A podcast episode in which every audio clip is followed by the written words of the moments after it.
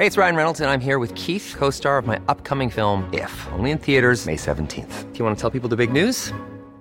All right, I'll do. Sign up now and you'll get unlimited for $15 a month in six months of Paramount Plus Essential Plan on us. Mintmobile.com slash switch. Upfront payment of $45 equivalent to $15 per month. Unlimited over 40 gigabytes per month. Face lower speeds. Videos at 480p. Active Mint customers by 531.24 get six months of Paramount Plus Essential Plan. Auto renews after six months. Offer ends May 31st, 2024. Separate Paramount Plus registration required. Terms and conditions apply if rated PG.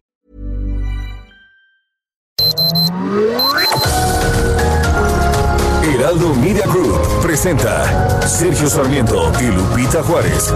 Información veraz y oportuna con un toque personal y humano. Por El Heraldo Radio, donde la H suena y ahora también se escucha.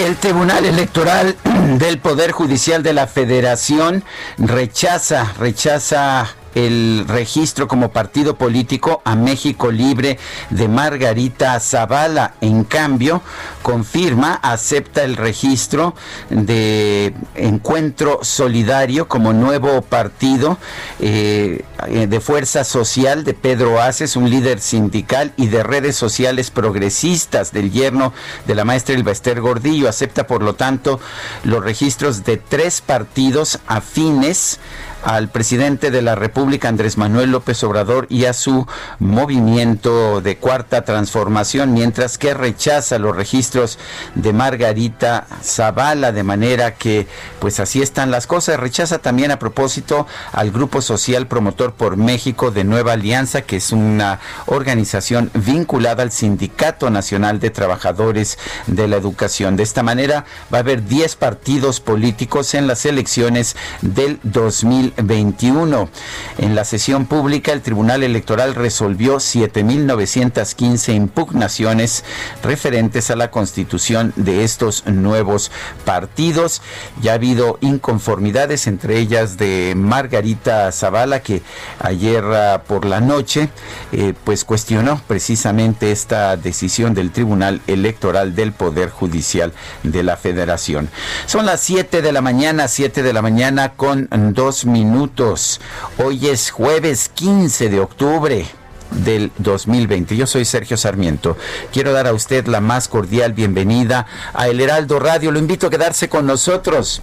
Aquí estará usted, por supuesto, bien informado, pero también podrá pasar un rato agradable ya que siempre hacemos un esfuerzo por darle a usted el lado amable de la noticia. Guadalupe Juárez, ¿cómo estás? Muy buenos días. Hola, ¿qué tal Sergio Sarmiento? Buenos días amigos, qué gusto saludarlos esta mañana. Bienvenidos a la información. Mónica García Villegas, se acordarán ustedes de Miss Moni, dueña y directora del Colegio Enrique Repsamen, fue sentenciada a 31 años de prisión y a un pago por reparación del daño de 11.5 millones de pesos por los delitos de homicidio culposo en agravio de 26 personas y por responsabilidad de obra. El juicio por la muerte de 19 menores de edad y 7 adultos en el plantel ocurrida aquel 19 de septiembre del 2017 terminó tras nueve semanas de audiencias con la última declaración de Miss Moni en la que se dijo inocente. Yo no tengo por qué pedirles perdón a ustedes de eso. Perdón no, porque soy inocente, es lo que señaló de acuerdo con las declaraciones de su abogado Rosendo Gómez. El Tribunal de Enjuiciamiento fijó 27 años por el delito de homicidio culposo y cuatro años por la responsabilidad de la obra. Además, para cada deudo se destinó una reparación de 402 mil pesos, un millón 47 mil 930 pesos para tratamiento psicológico y 70 mil pesos como monto por el delito de reparación de la obra. Por cierto que los montos de estas sanciones podrían incrementarse.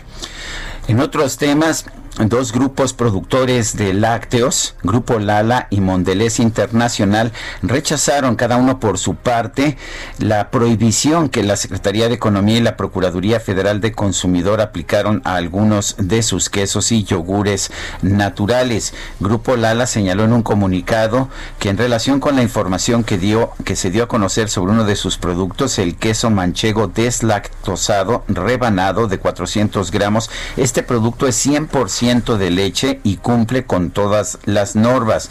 Las observaciones que realizó la Profeco en un artículo de su revista del consumidor en abril del año pasado se refieren, dice, a que no se indicaba claramente el país de origen del producto, pero dice que este tema fue atendido en su momento y solventado en tiempo y forma.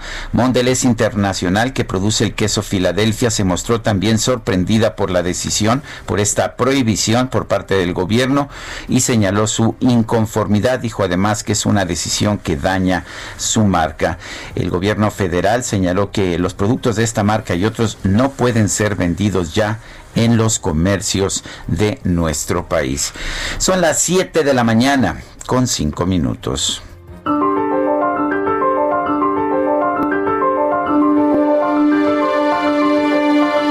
Y nuestra frase del día. Los medios mentirosos no son mis enemigos, son los enemigos del pueblo. Donald Trump.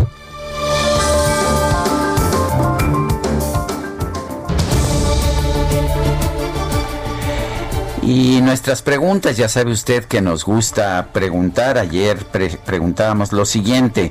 ¿Es correcto que el Tribunal Electoral niegue el registro como partido a México Libre de Margarita Zavala? Dice que sí, 41.8% de quienes respondieron dijeron que no, 50.8%, quién sabe, 7.4%. Recibimos 20.580 votos. Y esta mañana ya coloqué temprano en mi cuenta personal de Twitter arroba Sergio Sarmiento la siguiente pregunta. ¿Usted piensa que hay una conspiración de los medios contra el presidente López Obrador? Nos dice que sí, 7.2%, que no, 90.6%, no sabemos, 2.1%. En 37 minutos hemos recibido 1.408 participaciones. Las destacadas del Heraldo de México. Y ya está con nosotros Itzel González con las destacadas. Itzel, ¿cómo te va? Muy buenos días. Lupita, Sergio, amigos, muy buenos días. Llegó la quincena, llegamos al 15 de octubre del 2020. Yo les voy a confesar que como ayer cayó por la tarde-noche, pues luego, luego me fui corriendo al cajero para que no se juntara la gente, para no hacer fila. Yo desde anoche, mi papá me acompañó al cajero y claro que sí, pude sacar el dinerito para el fin de semana para festejar el jueves, como ya nos decías ayer. Pues sí, es muy importante. Oye, puedes pagar con tu tarjeta de débito también, ¿eh? Ah, también, no, sí, también, pero luego en, en, en esos lugares de, de la venta del alcohol. A donde tú vas, en esos lugares. A donde acostumbro. A donde acostumbro, a donde ya saben lo que pido, pues básicamente sí hay que pagar con efectivo, Sergio. Y pues ni modo, hay que seguir trabajando porque es jueves. Entonces, ¿qué les parece si arrancamos con las destacadas del Heraldo de México? En primera plana, proyecto conjunto inyecta Ciudad de México a vivienda 4 mil millones de pesos. Junto con la banca y la iniciativa privada, autoridades de gobierno buscan reactivar la economía a través del sector de la construcción. País, Tribunal Electoral Calderón es el único sin partido redes sociales progresistas, Encuentro Solidario y Fuerza Social por México sí tienen aval. Ciudad de México, caso Repsamen, a Miss Moni, 31 años de cárcel. Familiares de los menores fallecidos van a apelar, exigen que la sentencia sea mayor. Estados, México, Querétaro, va tren por cuarto intento. Desde la época de Carlos Salinas se ha planeado un ferrocarril de alta velocidad en la zona. El último proyecto fue con Peña Nieto. Coronavirus, Europa en alerta máxima. El aumento de contagios ha provocado que los gobiernos impongan nuevas restricciones. Meta Liga MX solo un tercio. Pese a estar en semáforo naranja, se avala la vuelta de casi 13 mil fans en Aguascalientes y Sinaloa. Y finalmente, en mercados, impacto a productores, surge pelea por quesos. Gobierno y empresas entran en debate por la prohibición a lácteos. Lupita, Sergio, amigos, hasta aquí las destacadas del Heraldo. Feliz jueves de quincena. Gracias, Itzel, buenos días.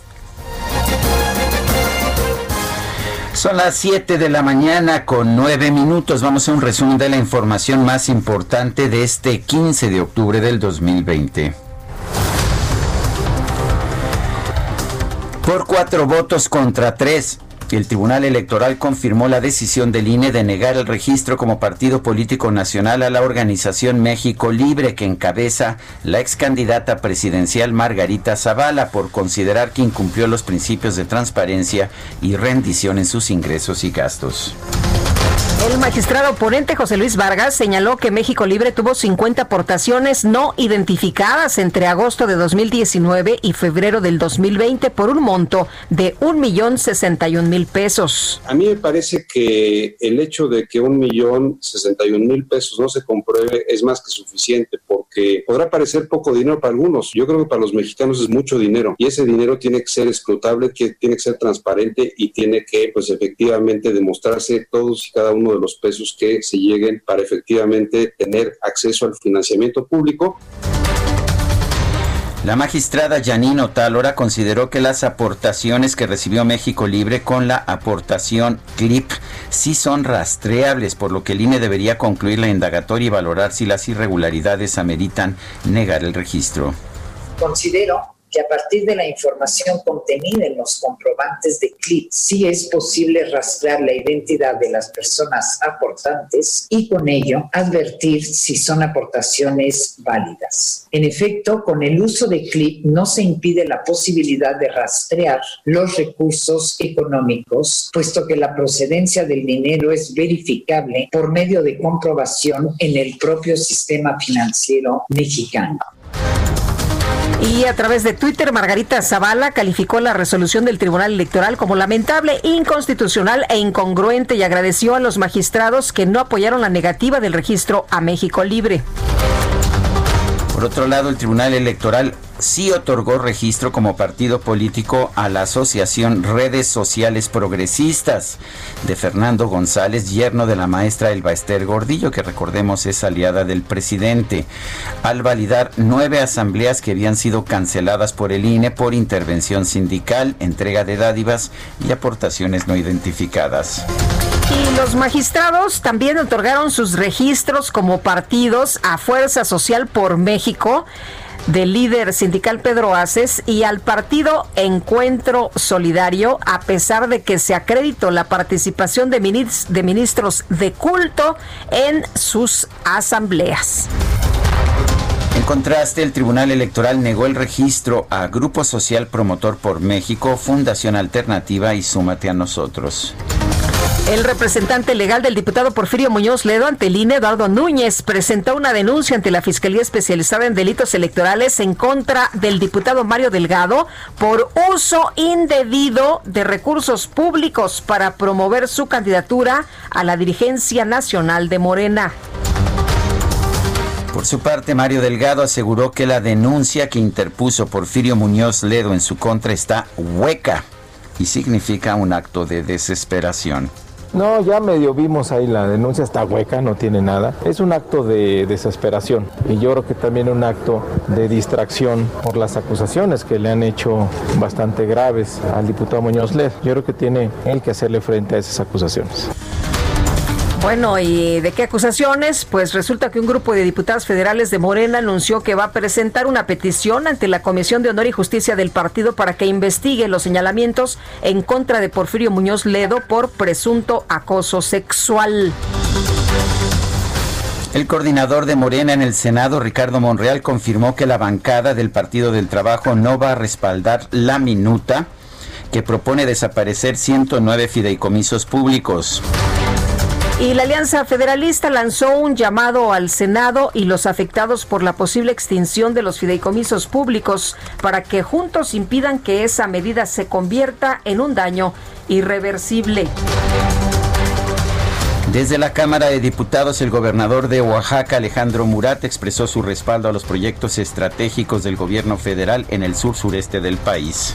Mientras unos utilizan las palabras para denostar, nosotros utilizamos las acciones para transformar. Mientras algunos se unen para señalar por qué no están de acuerdo, nosotros hemos creado condiciones para que se generen los proyectos que realmente exigen las oaxaqueñas y los sureños y los mexicanos. Así que es importante también señalar que reconocemos la voluntad que sí existe del gobierno federal cuando se crean esas condiciones para que existan los recursos recursos y los proyectos que realmente van a transformar a México. El gobernador de Chihuahua, Javier Corral, consideró que sería un enorme error del gobierno federal extraer más agua de las presas del estado después del 24 de octubre, cuando vence el pago del tratado con Estados Unidos. Los productores agrícolas que mantienen el bloqueo en las vías férreas de Meoki, Chihuahua, exigieron que el gobierno estatal perfore 10 pozos y construya una carretera en su comunidad. Un juez impuso una condena de 31 años de prisión a la exdirectora y dueña del colegio Enrique Repsamen, Mónica García Villegas, por su responsabilidad en la muerte de 26 personas luego del colapso del plantel durante el sismo del 19 de septiembre del 2017. El abogado defensor Rosendo Gómez anunció que va a apelar la condena de su cliente. Sin embargo, la Fiscalía de la Ciudad de México informó que también apelará la sentencia para que la sanción sea mayor. Y autoridades de Guanajuato confirmaron la detención de Adán N. alias El Azul, identificado como el sucesor de José Antonio Yepes Ortiz, el Marro, como líder del cártel de Santa Rosa de Lima. Un juez federal concedió una suspensión provisional al exdirector de la Agencia de Investigación Criminal, Tomás Cerón, con la que ordena a la Fiscalía General de la República que restablezca el servicio de escoltas para el exfuncionario y su familia. Y padres de niños con cáncer denunciaron ante la Fiscalía General de la República al presidente López Obrador, a miembros de su gabinete y a la empresa Novak Infancia por coalición de servidores públicos y abuso de autoridad, así como por un posible autorrobo de 37 mil fármacos oncológicos. Este miércoles compareció ante el Senado el secretario de Educación Pública, Esteban Moctezuma, como parte de la glosa del segundo informe del presidente López Obrador. El funcionario anunció que el uso de mascarillas va a ser obligatorio una vez que se retomen las clases presenciales. Perdón, secretario, que lo interrumpa. Si gusta quitarse para efectos de expresarse mejor y pueden escucharlo con mayor nitidez, el cubrebocas. Si usted pues sería la primera vez que me lo quito desde que empezó la pandemia, pero con todo okay. Lo, lo que sucede es que en las normas que estamos impulsando para el regreso a clases cuando sea posible, vamos a considerar el uso del cubrebocas obligatorio. Y lo mejor es el ejemplo, por eso es que no me lo quito.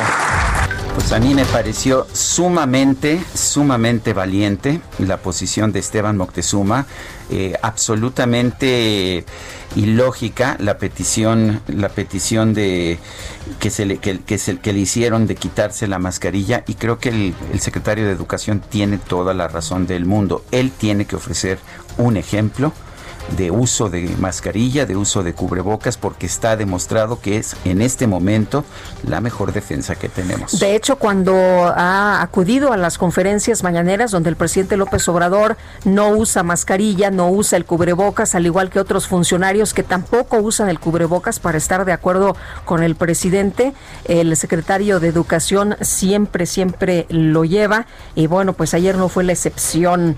El IMSS indicó que la próxima semana llevará a cabo una licitación pública para adquirir 103 millones de piezas de insumos de protección médica ante la presencia de las epidemias de COVID-19 e influenza. La Secretaría de Salud informó que en México ya hay 829.396 casos de COVID-19, así como 84.898 muertes. Decía ayer eh, con nosotros aquí en este espacio el doctor Macías que el cubrebocas es como una pequeña vacuna, ¿no? Así que, bueno, pues ahí tiene usted la información. Y la directora de la Organización Panamericana de la Salud, Carice Tien, anunció que el organismo trabaja en el desarrollo de una prueba de COVID-19 que permitirá tener resultados en unos cuantos minutos. Explicó que ya realizan estudios pilotos en México, El Salvador, Ecuador y Surinam. El presidente de Francia, Emmanuel Macron, anunció un toque de queda nocturno por cuatro semanas en París y otras ocho ciudades que se encuentran en alerta máxima por el COVID-19. Y la canciller de Alemania, Angela Merkel, anunció que se van a imponer medidas sanitarias más restrictivas en las regiones que registren más de 35 casos nuevos de COVID-19 a la semana por cada 100.000 habitantes. La primera dama de los Estados Unidos, Melanie Trump, informó que hace un tiempo su hijo de 14 años, Byron Trump, contrajo el coronavirus, pero que ya está curado y nunca presentó síntomas. Y los países del G20 acordaron extender por seis meses más la iniciativa de suspensión del servicio de deuda para naciones en desarrollo al considerar que aún es incierta la recuperación económica tras la pandemia de coronavirus. El director general de la Organización Mundial de la Salud, Tedros Adhanom Ghebreyesus, indicó que en 2020 se espera un aumento de 14% en el número de menores con desnutrición como resultado del impacto económico del COVID-19. Y hablando de COVID-19, ayer ah, pues mi amigo y también jefe en Grupo Salinas, Ricardo Salinas, dio a conocer en su cuenta de Twitter que había dado positivo al COVID-19 19 y bueno pues lo que dijo es eh, es que a todos nos va a dar y dijo pues que se va que se va a recluir eh, y que va pues a dijo hay que cuidarse dice con la novedad de que tengo COVID-19 así que a cuidarse y no tener miedo como siempre lo dije, nos tiene que dar a todos y vamos a estar bien. Esto es lo que señaló el propio Ricardo Salinas Pliego. Yo le deseo una pronta una pronta mejoría, aclaración de interés, colaboro en TV Azteca y además soy ah, presidente de una fundación, Caminos de la Libertad, que financia Grupo Salinas. Y este miércoles, tres estados de la Unión Americana comenzaron el proceso de votación anticipada a fin de evitar las concentraciones de personas que se esperan en la jornada electoral del 3 de noviembre. En información deportiva, la Liga MX hizo oficial el regreso del público a los estadios, pero solo para los juegos de Mazatlán contra Juárez y Necaxa contra Tijuana, que se van a disputar este viernes. Son las 7 de la mañana con 22.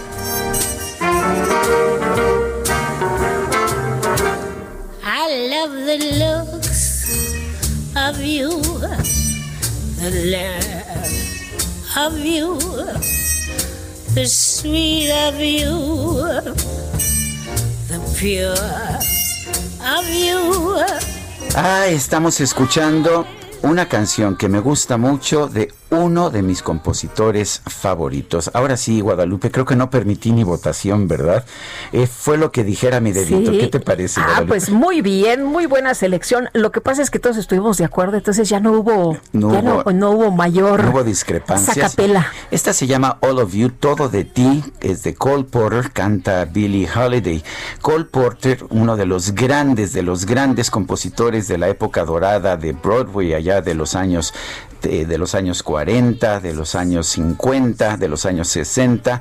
Falleció el 15 de octubre de 1964, una vida extraordinaria, muy intensa, muy especial. Eh, y un talento realmente excepcional. De manera que, pues sí, Cole Porter, lo, los vamos a estar, lo vamos a estar escuchando esta mañana, si te parece bien. Pues me parece extraordinario y aquí, aquí que también, mira nada más está feliz. Espero que les guste. No todo el mundo conoce a Cole Porter, pero hasta el DJ Kike se va a rendir a su talento. Of you, the sweet of you, the pure of you, the eyes, the arms, the mouth of you, the east, west, north. South of you. I'd love to gain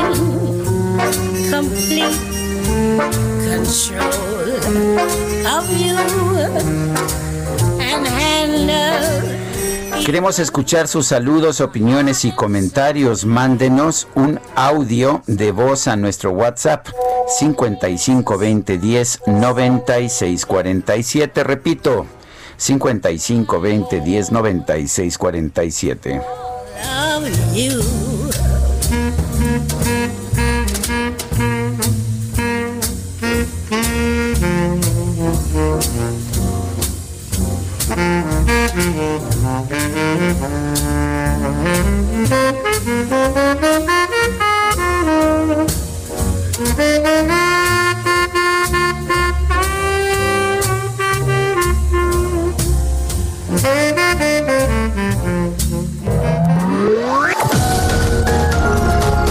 Sarmiento y Lupita Juárez quieren conocer tu opinión, tus comentarios o simplemente envía un saludo para ser más cálida esta mañana.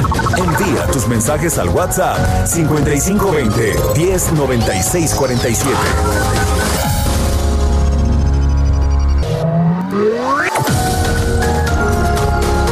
Continuamos con Sergio Sarmiento y Lupita Juárez por El Heraldo Radio.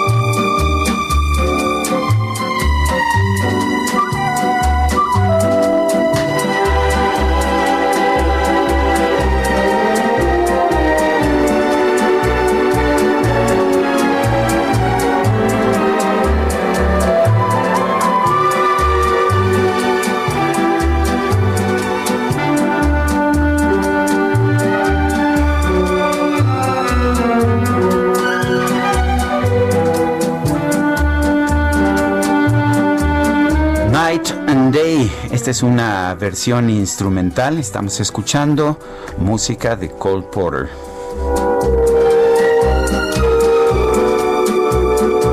Para que bailen ustedes ahí arrejuntaditos en su casita. Bueno, ya les dimos, ya les A dimos ver si nos dicen quiénes son los intérpretes. Suena como a Ray Conniff, pero no sé si sea este. A ver si nuestro equipo de producción nos dice quién es el intérprete de esta versión de Night and Day.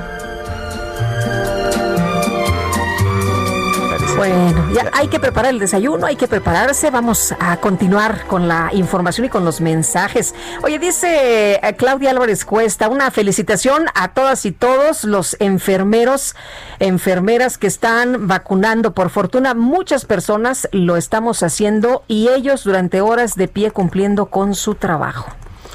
Y dice otra persona, buen día para ustedes y todo el equipo que tengan. Yo preparándome para escucharlos desde Tequisquiapan, Querétaro. Patricia. Dice Daniel Díaz, buen día Sergio Lupita, saludos desde Nuevo Vallarta. En el caso de la directora del colegio, entonces, si ella tiene esa sentencia, quiere decir que el DRO, director responsable de obra, también ya tiene dictada su sentencia. Resulta que los que autorizaron esa obra técnica y administrativamente, como siempre, están pues lavados de manos, ¿no? Saludos y excelente día. Pues eh, parece bien. A mí la verdad es que me, me, me parece, digo, no conozco bien los detalles del caso del Repsamen, pero me parece una sentencia eh, durísima para alguien que pues ni siquiera tiene la capacidad técnica para determinar si un edificio está bien o no está bien. Y para eso efectivamente hay los ingenieros y hay los directores responsables de obra. Repito no conozco lo suficientemente bien el caso pero pues esto es una sentencia peor que para un homicidio dolo, para un homicidio doloso. Y es finalmente pues un acto culposo. En todo caso se le puede acusar de omisión. Pero en fin vamos precisamente sobre ese ese Fue sentenciada Mónica García Villegas, directora y dueña del Colegio Enrique Repsamen. La sentencia es de 31 años de cárcel por el homicidio culposo de 26 personas. ¿Qué significa culposo? Que hay culpa pero no hay dolo, no hay una intención de matar. Entre ellas 19 personas menores de edad que murieron en ese colegio durante el sismo del 19 de septiembre de 2017. Jorge Almaquio nos tiene la información. Adelante, Jorge. Gracias, Sergio Lupita, amigos. Así es. Y son 27 años de cárcel por homicidio culposo y cuatro por el delito de directores responsables de obra o corresponsables propietarios que permiten edificación sin apego a licencia. Los tres jueces del Tribunal de Enjuiciamiento determinaron además un monto mínimo de 402 mil pesos como pago de reparación del daño. Hubo momentos en esta audiencia de tensión y al declararse un receso, el abogado Rosendo Gómez reconoció que la exdirectora manifestó su molestia con los padres de los estudiantes fallecidos en el sismo del 19 de septiembre del 2017 por su rechazo constante en el proceso y dijo que ella no tiene que pedirles perdón por nada porque es inocente. Escuchemos. Recordemos que ellos, uno de sus principales reclamos era que no habían recibido un pésame. Entonces se aprovechó el juicio para otorgarles el pésame y después dijeron que ya no querían escuchar a la maestra. Ante toda esta negación constante el día de hoy, la maestra sí les externó directamente a ellos, decirles, pues yo traté de ser amable, yo traté de ofrecerles un pésame, no lo quisieron aceptar. Hoy hablaban de un tema de perdón y ella dijo, yo no tengo que pedirles perdón a ustedes de eso. Los padres de familia, entre ellos Oscar Vargas, lamentaron la postura de la exdirectora y aclararon que a pesar del monto de reparación del daño, no buscan ningún beneficio económico porque la vida de sus hijos no tiene precio. Lo que buscan, dijo, es justicia. Escuchemos. Siempre estuvimos exigiendo que se, que se castigara a los culpables. Hoy lo conseguimos después de estos tres años de lucha y lo que menos nos interesa es el monto económico que nos puedan dar, porque siempre se nos hemos dicho, mi hijo, eh, la hija de, de, Alejandro, no tienen precio, una vida no tiene precio. Entonces siempre, siempre estábamos buscando la justicia, que se quedara claro y que se sentara un precedente de que esto no podía quedar impune. Alejandro Jurado, papá de Pau, indicó que están satisfechos por lo pronto con el resultado porque se crea un precedente de no impunidad como en los casos de la guardería ABC o los desaparecidos de Ayotzinapa. El abogado de Mismoni, Rosendo Gómez, señaló que respetan la decisión de los jueces, aunque adelantó que apelarán la sentencia emitida por el Tribunal de Enjuiciamiento en un plazo de 10 días que tienen como límite. También la Fiscalía General de Justicia señaló que apelará la sentencia condenatoria de 31 años de prisión en contra de Mónica García Villegas y considera que la sanción debe ser mayor ya que se demostró que la mujer, aun cuando tenía pleno conocimiento de su conducta estaba prohibida, pues no respetó las normas de construcción, lo que puso en riesgo a toda la comunidad educativa y ocasionó que colapsara el plantel en el sismo de septiembre de 2017, que llevó a la muerte de 19 niños y 7, siete adultos. Sergio Lupita, amigos, el reporte que les tengo. Muchas gracias, Jorge. Buen día, hasta luego. Buen día, y Francisco Riquelme es abogado de las familias afectadas y a quien tenemos esta mañana en la línea telefónica. Agradecemos, Francisco, que nos tome la llamada. Buen día. Hola, buenos días. ¿Cómo ven ustedes esta decisión, este castigo a Mónica García Villegas, 31 años de cárcel? Bueno, eh, nosotros como el grupo mayoritario de, de, de las víctimas hemos venido identificando la pena más que como un castigo, le estamos dando un carácter eh, ejemplar, retributivo, donde socialmente represente un llamado de atención para que esto no vuelva a suceder. No lo vemos como una forma de lastimar a nadie ni a la persona a la cual fue dirigida la pena, sino como eh, identificar socialmente la consecuencia de un individuo actuar, de un descuido tan grande que cobró la vida de muchos pequeños.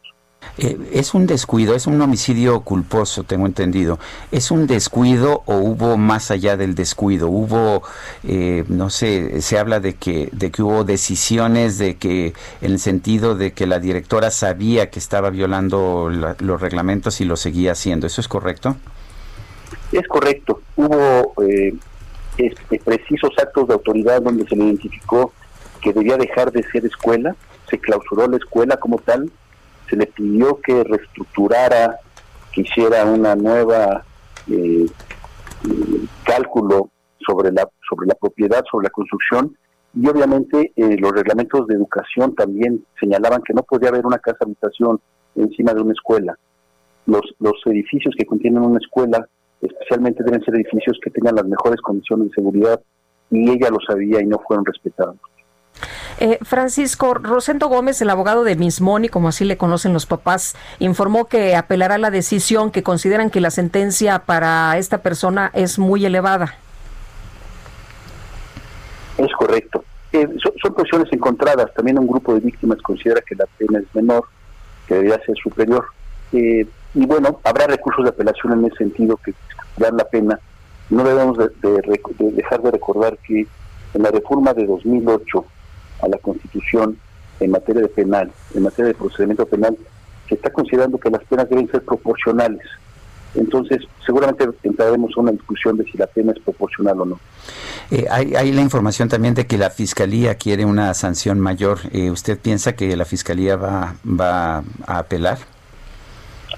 Eh, originalmente la petición es, es, de una pena mayor, entonces eh, congruentemente con ello esperamos que también apele aunque no necesariamente nosotros estaremos eh, detrás de esa intención, sino solamente seremos los espectadores de ello. Eh, Francisco, ¿qué le dicen los, los padres de familia después de conocer esta sentencia? Los padres están satisfechos, entienden que tan solo esta sentencia es un tramo de lo que debe eh, existir como consecuencia legal a los hechos, no es una victoria absoluta, eh, pero están muy satisfechos. Francisco Riquelme Gallardo, abogado de familias afectadas por el caso de la escuela Repsamen, gracias por hablar con nosotros. Con gusto, buen día. Buenos días. Y tenemos en la línea telefónica a Alejandro Jurado y es papá. Él es papá de, de una de las niñas de esa escuela, Paola Jurado. Eh, don Alejandro Jurado, buenos días, gracias por tomar la llamada. Hola, muy buenos días, ¿cómo están ustedes? Eh, eh, don Alejandro, cuéntenos cuál es su posición eh, al respecto de la sentencia que se dio a conocer el, día de ayer. Bueno, si bien le dieron 31 años, nosotros vamos a, apelar para que tenga una, una pena mayor. Eh, se logró, vaya, no puedo decir que estoy feliz o estoy contento por, por en este caso porque la señora está en la cárcel, porque al final del día nosotros seguimos con la ausencia de nuestra hija pero sí eh, es un es, un escalón un pequeño escalón con cimientos fuertes para lograr justicia y pues bueno fueron muy deprimentes los comentarios que hizo tanto el abogado como Mónica García Villegas y, seguimos con, con esta misma causa eh, faltan todavía dos de RO y, y, y una persona que está prófuga, ¿no? Y todavía faltan servidores públicos. Don Alejandro, en este caso, ¿cómo se consigue la justicia? Pues bueno, lograr justicia en México es muy complicado. Eh, muy desafortunadamente desde ese 19 de septiembre de 2017 que nos arrebatan a nuestra hija, pues nos vamos dando cuenta de que desafortunadamente eh, quedamos solos, por decirlo así, no hubo autoridad que nos haya apoyado, porque bueno, tuvimos que luchar contra una, una mentira histórica donde nos comentaron que la documentación estaba completa, donde la misma autoridad no, nos reserva la, carpeta del colegio de examen y, tenemos que ir a instancias para que para que no, le entreguen la, documentación, donde la misma autoridad eh, transparenta pero a medias la documentación y tenemos que hacer solicitudes de, información. Y, vaya, todo este camino que hemos recorrido nos damos cuenta que la, señora manejó documentación apócrifa, eh, eh, irregularidades en la construcción, en los terrenos, y, junto con nuestros abogados, el bufete de cuentas de bueno, creamos un caso muy fuerte con y también un peritaje. Eh, también tengo que, resaltar el, buen trabajo de la fiscalía, pero bueno, sí ha sido un trabajo arduo por, por parte de algunos de los padres y afortunadamente estamos logrando justicia justicia para las 26 personas y entre ellos mi, mi hija. ¿Siente, ¿Siente usted que esta sentencia de 31 años es justa? Pues bueno, eh, mmm, decir que, que, que, vivir 100 años, 500, al final del día no me va a devolver mi hija, pero sí tiene que ser una, una sentencia ejemplar en donde los dueños y los servidores públicos eh, lo piensen dos veces antes de eh, permitir todo este tipo de impunidad y de corrupción. Eh, como le comento, no, no puedo decir que estoy contento, pero creo que merece una pena mayor la señora. Muy bien. Pues yo, yo quiero agradecerle, don, don Alejandro, el haber hablado con nosotros. Un fuerte abrazo. Y bueno, ¿qué le puedo decir? Un fuerte abrazo es, eh, con, con, todo nuestro aprecio, sí. Le agradezco mucho. Hasta luego, don Alejandro. Estábamos viendo algunas de las fotografías de, de, Paola, esta chavita de 17, una niñita de 17, de 7 años, quiero decir. Y bueno, pues una, una niña que nadaba, bailaba, eh, era campeona de taekwondo, en fin. Y durísimo lo que pues han enfrentado lo, los papás, durísimo también lo que ha enfrentado pues eh, a quien se conocía como Miss Moni. Son las 7 de la mañana con 44 minutos me dicen que pues otra vez el presidente de la República me está cuestionando en su mañanera. No sé si vamos primero con, con, el audio. Sí, vamos a escuchar lo que dijo esta mañana el presidente Andrés Manuel López Obrador. Por los medios. O sea, vi algunas notas. Ahora que lo volví a decir, salió una entrevista de Sarmiento en Universal, que ahora andan en alianza en contra de nosotros, Reforma y Universal, agarrados de la mano, este, diciendo lo mismo. Hace poco hicimos aquí, no ustedes, nosotros, porque lo he venido planteando, hicimos eh, pues eh, un ensayo, un pequeño análisis, un día sobre las columnas y hasta lo presentamos de cómo la mayoría de las columnas este, nos atacan. Ahora, ayer Jesús me presentó un análisis de el comportamiento de los medios en los dos años del gobierno de Calderón, dos años del gobierno de Peña y los dos que llevamos nosotros, sobre esto de los cuestionamientos, de los ataques. ¿Por qué no lo pones?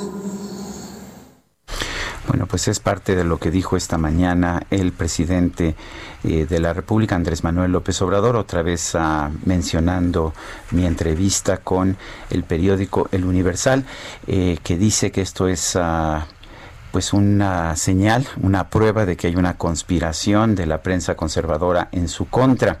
Eh, no soy el único columnista del Reforma que ha sido entrevistado por el Universal. El 19 de septiembre, Denise Dresser fue también entrevistada por el Universal en esta serie que se llama Voces de la Libertad de Expresión. Y también fue entrevistado eh, posteriormente Jesús Ramírez coordinador de comunicación de la presidencia, también John Ackerman y también el Fisgón, el caricaturista del periódico La Jornada. Supongo que también son cómplices en esta gran conspiración de la prensa conservadora en contra del presidente de la República. Qué curioso que el propio Jesús Ramírez, coordinador de comunicación social de la presidencia, se preste a esto.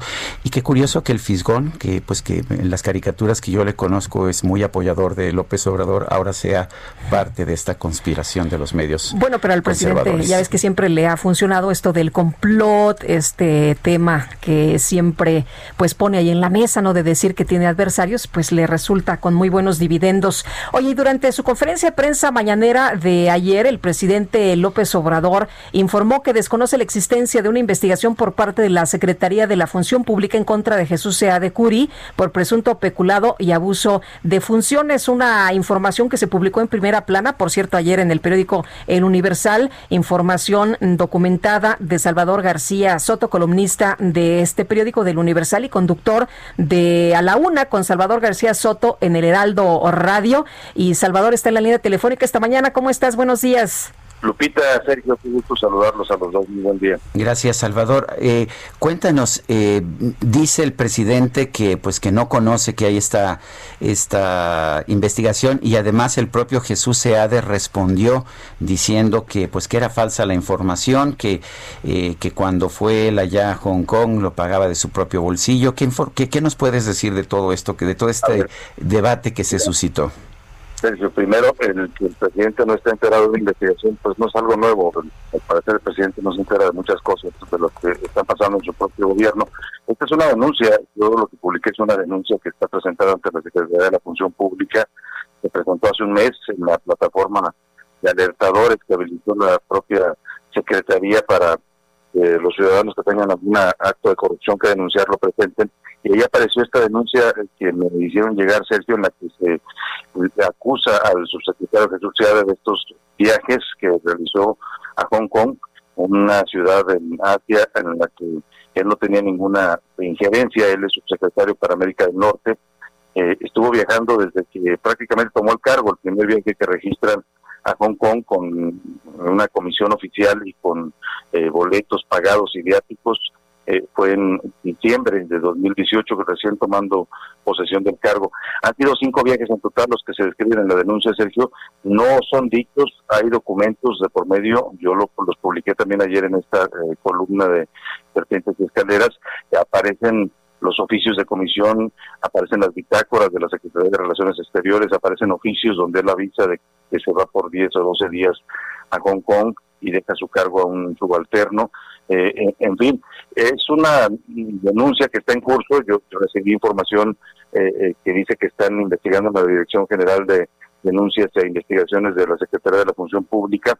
Incluso hoy, retomando el tema, Sergio, después de esta respuesta que mencionabas de Jesús Seade, me parece de esas respuestas que, dan siempre los funcionarios negando todo lo que se les acusa. Él reconoce los viajes finalmente en, en, el, en su carta de ayer eh, termina diciendo que no gastó los 865 mil pesos que yo saqué de la suma de estos cinco comisiones, que fueron menos porque le devolvieron una promoción de una aerolínea, en fin, pero admite que sí viajó. Él dice que fueron comisiones oficiales, algunas de ellas, pero en las pruebas que hay en esta denuncia eh, aparecen incluso consultas de transparencia donde se pregunta al consulado de Hong Kong si el señor estuvo en, haciendo algún acto oficial en los tiempos en los que ha viajado y hay respuestas formales también del consulado de Hong Kong en donde dice que no, que el señor no ha tenido ninguna actividad o por lo menos no ha pedido el apoyo del consulado. Es decir, Sergio, aquí no es un tema de la palabra de de control mí, es un tema de pruebas y documentos que están siendo investigados por la Secretaría de la Función Pública. Ahora eh, dice eh, él que pues eh, no tiene nada que ver Salvador que bueno da a conocer esta información, pero como tú lo señalas no es la palabra de él contra la tuya. Ahí están los documentos. ¿Se está haciendo ya la investigación en la función pública? Sí, lo que yo tengo entendido por la información que recibí, Lupita, es que sí, que la investigación está en curso desde hace un mes. Incluso hoy en la segunda parte de esta columna yo narro información que me dieron directamente de pues desde el área de, la Secretaría, en donde mm, dicen que el lunes pasado eh, él estuvo presente, fue a ver a la secretaria Merendia Sandoval, se reunió con ella en el piso 10 del edificio que está ahí en la Avenida de los Insurgentes 1735, la sede de la función pública. Estuvo ella y algunos otros funcionarios presentes, algunos de ellos narran lo que pasó. le fue a pedir eh, prácticamente que, lo, que no lo investigaran, que cancelaran la investigación en su contra.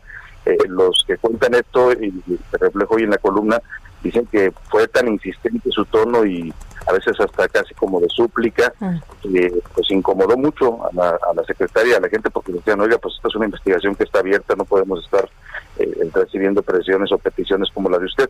Él les decía que él era la cara de México ante Estados Unidos por este papel que fungió como negociador del Tratado de Libre Comercio y que pues eh, una investigación en su contra iba a afectar la imagen del país pero bueno, la, respuesta que le dieron en, la función pública, según entiendo, es que pues la investigación está en curso y que van a determinar con base en las pruebas y los elementos que se aportaron si eso no es responsable de esto. Lo que lo acusan es especulado y uso de funciones por estos eh, uso de recursos públicos en los viajes personales. Ahora no tendría nada de malo que alguien viajara, ¿no? Que un funcionario viaje, eh, pero que se haga con sus propios recursos y con su tiempo, ¿no? No, aquí lo que lo que señala la denuncia de Lupita es que él viajó exactamente como dices tú, si lo hubiera hecho con su propio dinero y con su, sueldo, pues nadie le cuestionaría que vaya donde quiera a ver a, su familia y a su esposa. Aquí el tema es que él eh, simulaba comisiones oficiales, comisiones que además están autorizadas, hay oficios de autorización de, la Cancillería y, pagaba esos viajes con recursos públicos. Incluso lo que le cuestionan también, y aparece mencionado en la denuncia, eh, nada de lo que tiene la columna son afirmaciones mías, todo está eh, contenido en la denuncia y una parte es donde aportan boletos de primera clase, de clase business que él utilizaba para estos viajes. Cuando hay un cuestionamiento de los denunciantes, piden vía transparencia a la Cancillería que expliquen por qué el señor viaja en primera clase cuando está prohibido por la ley de austeridad eh, que se publicó, que se aprobó en el Congreso.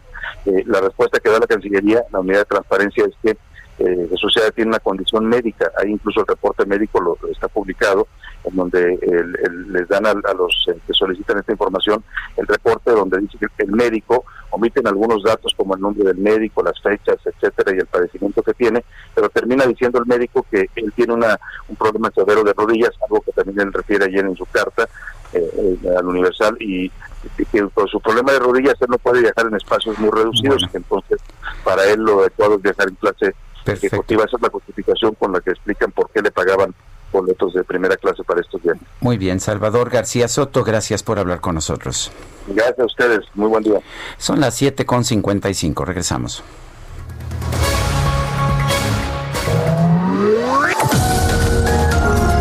Sergio Sarmiento y Lupita Juárez quieren conocer tu opinión, tus comentarios o simplemente envía un saludo para ser más cálida esta mañana. Envía tus mensajes al WhatsApp 5520 109647.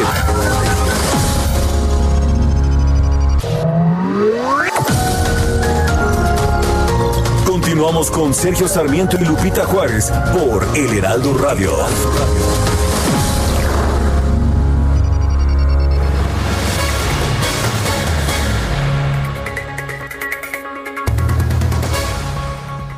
Sergio Lupita, amigos, ¿qué tal? ¿Cómo están? Banco ofrece un crédito destinado a la adquisición de paneles solares para casa, habitación, negocio o empresa, llamado Cipanel Solar, disponible tanto para personas físicas con o sin actividad empresarial como personas morales. Con este crédito se apoya a transitar hacia un modelo de consumo de energía responsable con el medio ambiente. De esta forma podrán ahorrar hasta un 90% en su recibo de luz, incluso en un clima nublado. Aquí los paneles siguen funcionando por lo que impactará positivamente su economía, ya que la energía producida es totalmente limpia. Plusvalía para su inmueble. Cuenta con un seguro anual de daños, de vida y desempleo. Monto deducible de impuestos. Enganche desde el 10% del valor total de la factura. Para mayor información, llame al teléfono 55 11 03 12 20 en la Ciudad de México o al 800 25 24 226 desde cualquier estado de la República. Asimismo, puede escribir al correo ventasigrupo.com. Gracias.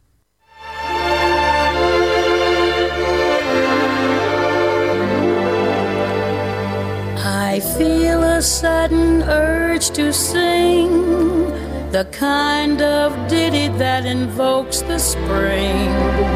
So control your desire to curse while crucify the.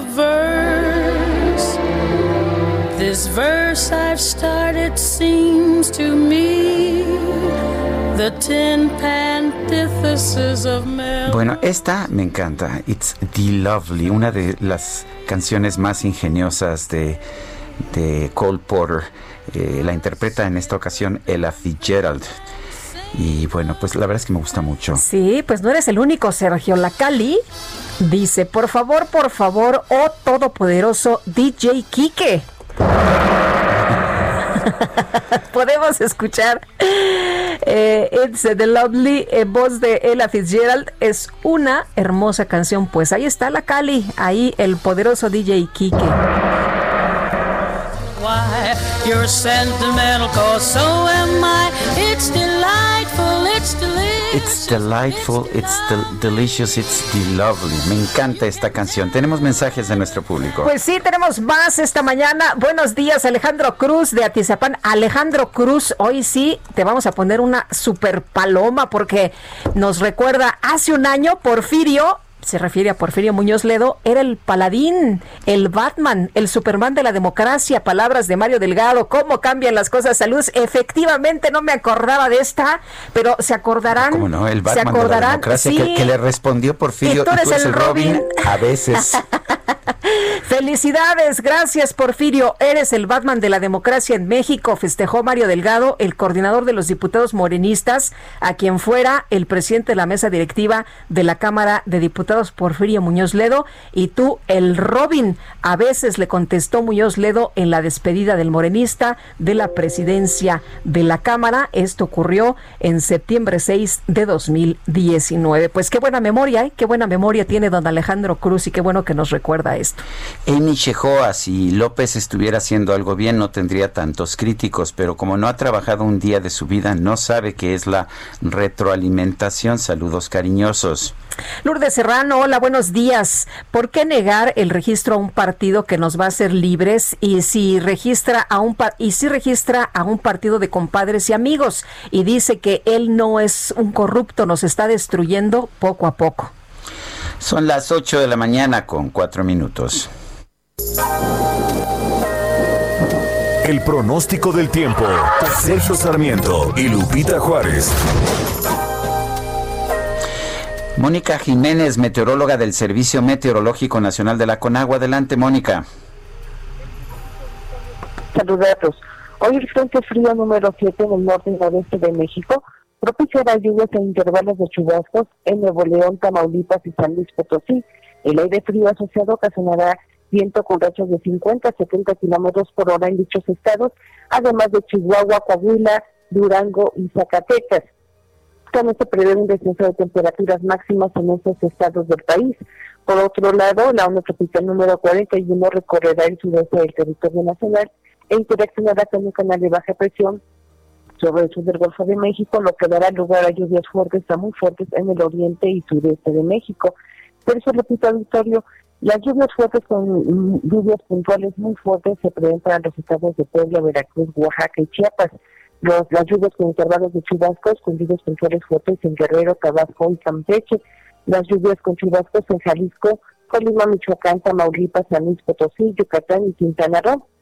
También les comento que para esta tarde, en ambiente cálido, muy cálido, con temperaturas máximas de 40 a 45 grados Celsius, se esperan en Baja California, Sonora, Chihuahua y Sinaloa. Las temperaturas máximas de 35 a 40 grados Celsius para Baja California Sur, Coahuila, Nuevo León, Tamaulipas, Durango, Nayarit, Jalisco, Michoacán, Guerrero, Oaxaca, Campeche, Yucatán y Quintana Roo. Particularmente para el Valle de México se pronostica un cielo despejado con nubes dispersas por la mañana, incremento de nublados por la tarde y no se descarta la posibilidad de lluvias aisladas al final de la tarde y primeras horas de la noche. El viento será de componente norte y nordeste de 10 a 20 kilómetros por hora, con rachas de hasta 35 kilómetros por hora. En la Ciudad de México se prevé una temperatura máxima de 25 a 27 grados Celsius y la mínima para amanecer mañana viernes de 12 a 14 grados Celsius. Cerca Victoria, Lupita, esta es la previsión del tiempo desde el Servicio Meteorológico Nacional de la Comisión Nacional del Agua. Que tengan todos buen día. Gracias, Mónica. Con gusto, hasta luego. Hasta luego, muy buenos días. Y vamos a retomar parte de lo que ha dicho el presidente López Obrador en esta mañanera. Vamos a escuchar el audio. Nada más para aclarar por la entrevista de Sarmiento. Eh, hay que procurar mandarle a Sarmiento el análisis. ¿Qué empresa es la más antigua que hace este tipo de trabajo? ¿Mande? ¿Quién lo mandó a hacer? Bueno, pues parte de lo que dice se refiere a la entrevista que se publicó el día de ayer en el periódico Universal, donde Qué tú hablabas. ¿no? Por una sí, entrevista. pues interesante. Además, Sergio, qué bueno que se debatan estas cosas. Y a ver, entre las cosas, eh, y yo señalaba hoy en mi columna de esta mañana que lo curioso del caso, no sé si viste ya mi columna eh, Guadalupe, porque sales mencionada tú también, entre otras cosas, lo que digo es que pues que no siempre tuve una mala relación con el presidente, de hecho tenía bastante buena relación. El 25 de mayo del 2017 lo entrevistamos Guadalupe y yo eh, en nuestro programa de radio, nos agradeció públicamente el espacio, dijo, hablamos bastante, ¿verdad? Eso es lo que dijo riéndose cuando concluyó la conversación y efectivamente la conversación duró 24 minutos, que es mucho más de lo que usualmente damos nosotros en entrevistas. El 4 de septiembre del 2013 lo entrevisté en la entrevista con Sarmiento en TV Azteca, él me pidió también el espacio y era para cuestionar la reforma energética del presidente Enrique Peña Nieto, también ahí me agradeció el espacio. Y bueno, pues la molestia actual se debe a que yo este señalé, señalé en esta entrevista de ayer algo pues que es el conocimiento público. Él dice que el 24 de septiembre de este año el 63% de los artículos de opinión en los periódicos eran contrarios a él, 6.3, 63%. Y sin embargo el, señor Luis Estrada, el doctor Luis Estrada de SPIN, eh, ha publicado una, publicó información en que decía que el 24 de septiembre del 2014 también un martes segundo año de gobierno, pero de Enrique Peña Nieto este tuvo 73% de comentarios negativos. ¿Y qué dije yo en, en la entrevista? Fíjate, lo curioso del caso es que dije que uno, que él no es el presidente más, atacado, pero también dije, el gobierno no ha violado el derecho a la libertad de expresión, no ha prohibido que quienes tengamos puntos de vista críticos nos expresemos, pero estamos viendo más presión que nunca a través de ataques en las conferencias de prensa mañaneras. Eso es lo que dije. y fíjate cómo pues ah, yo no soy de esos que, que, piensa que todo está mal, ni de esos que piensa que todo está bien. Yo lo que creo es que tenemos que ser sensatos y equilibrados.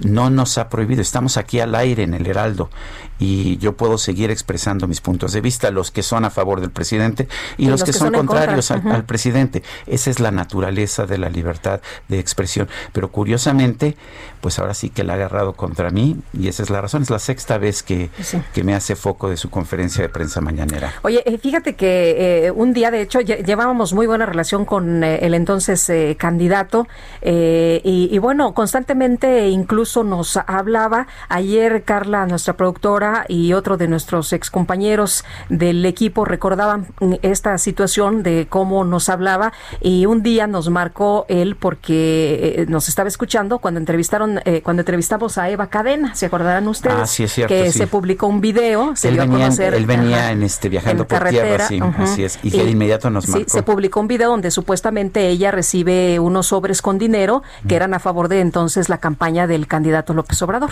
Pero bueno, en fin, está Alfonso Ramírez Cuellar, presidente nacional de Morena en la línea y el dirigente nacional de Morena, que bueno, pues eh, va a platicar con nosotros, convocó para hoy a Porfirio Muñoz Ledo y a Mario Delgado a una reunión en la sede del partido para buscar un acuerdo de unidad porque las cosas están de veras súper fuertes, muy calientes ahí en Morena y Alfonso, gracias por tomar la llamada esta mañana. Buenos días.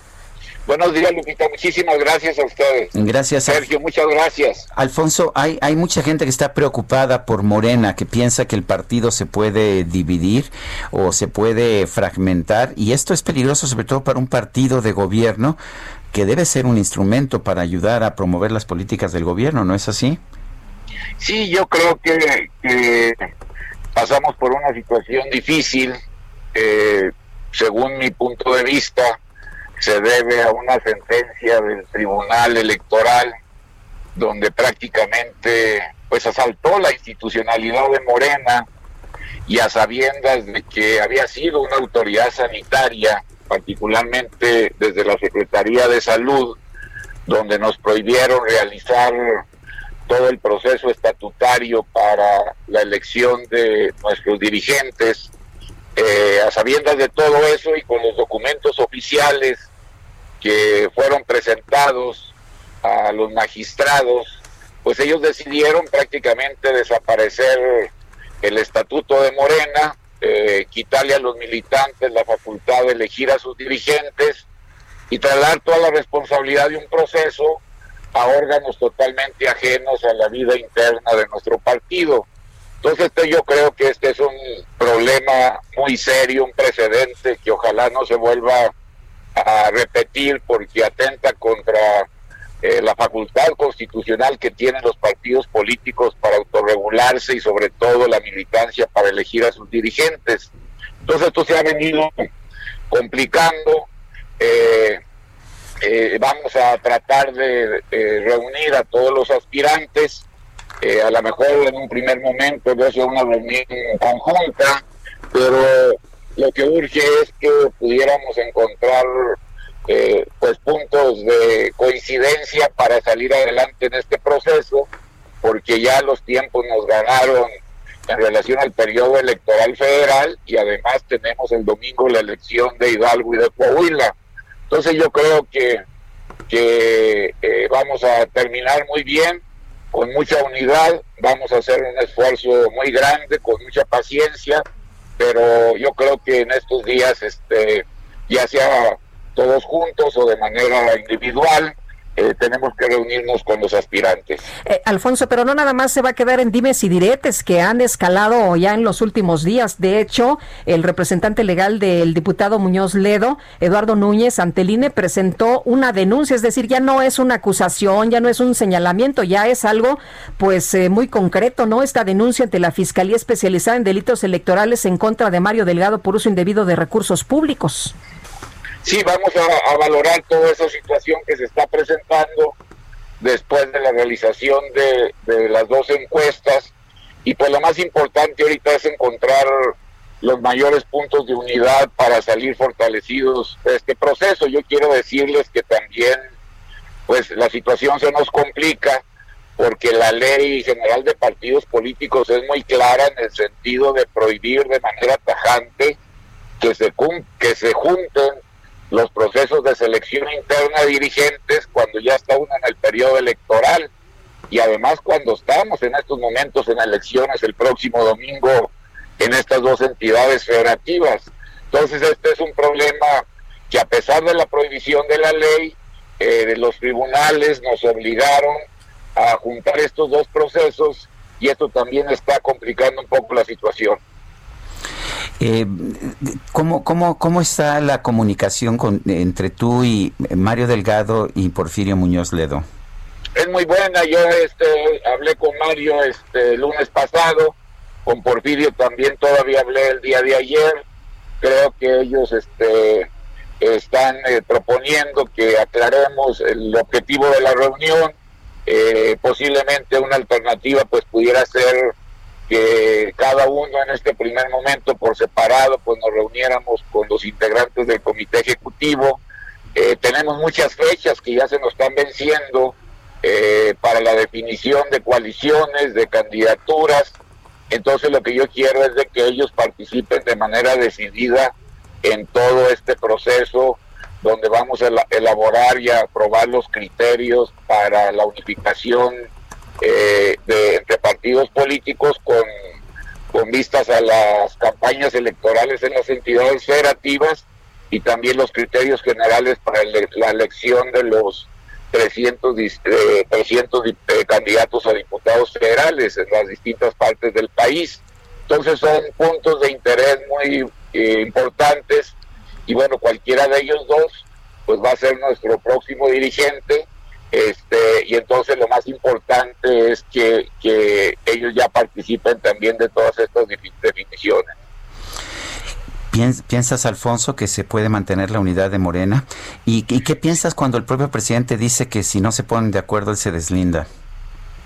Pues yo creo, vamos, nosotros, este, eh, yo confío en que sí vamos a unificarnos. Yo creo que hay una gran responsabilidad de todos en estos momentos, quizá los ánimos están un poco caldeados, pero yo sí confío en que nos vamos a unificar, vamos a salir muy fuertes para el próximo proceso electoral del primer domingo de junio del 2021.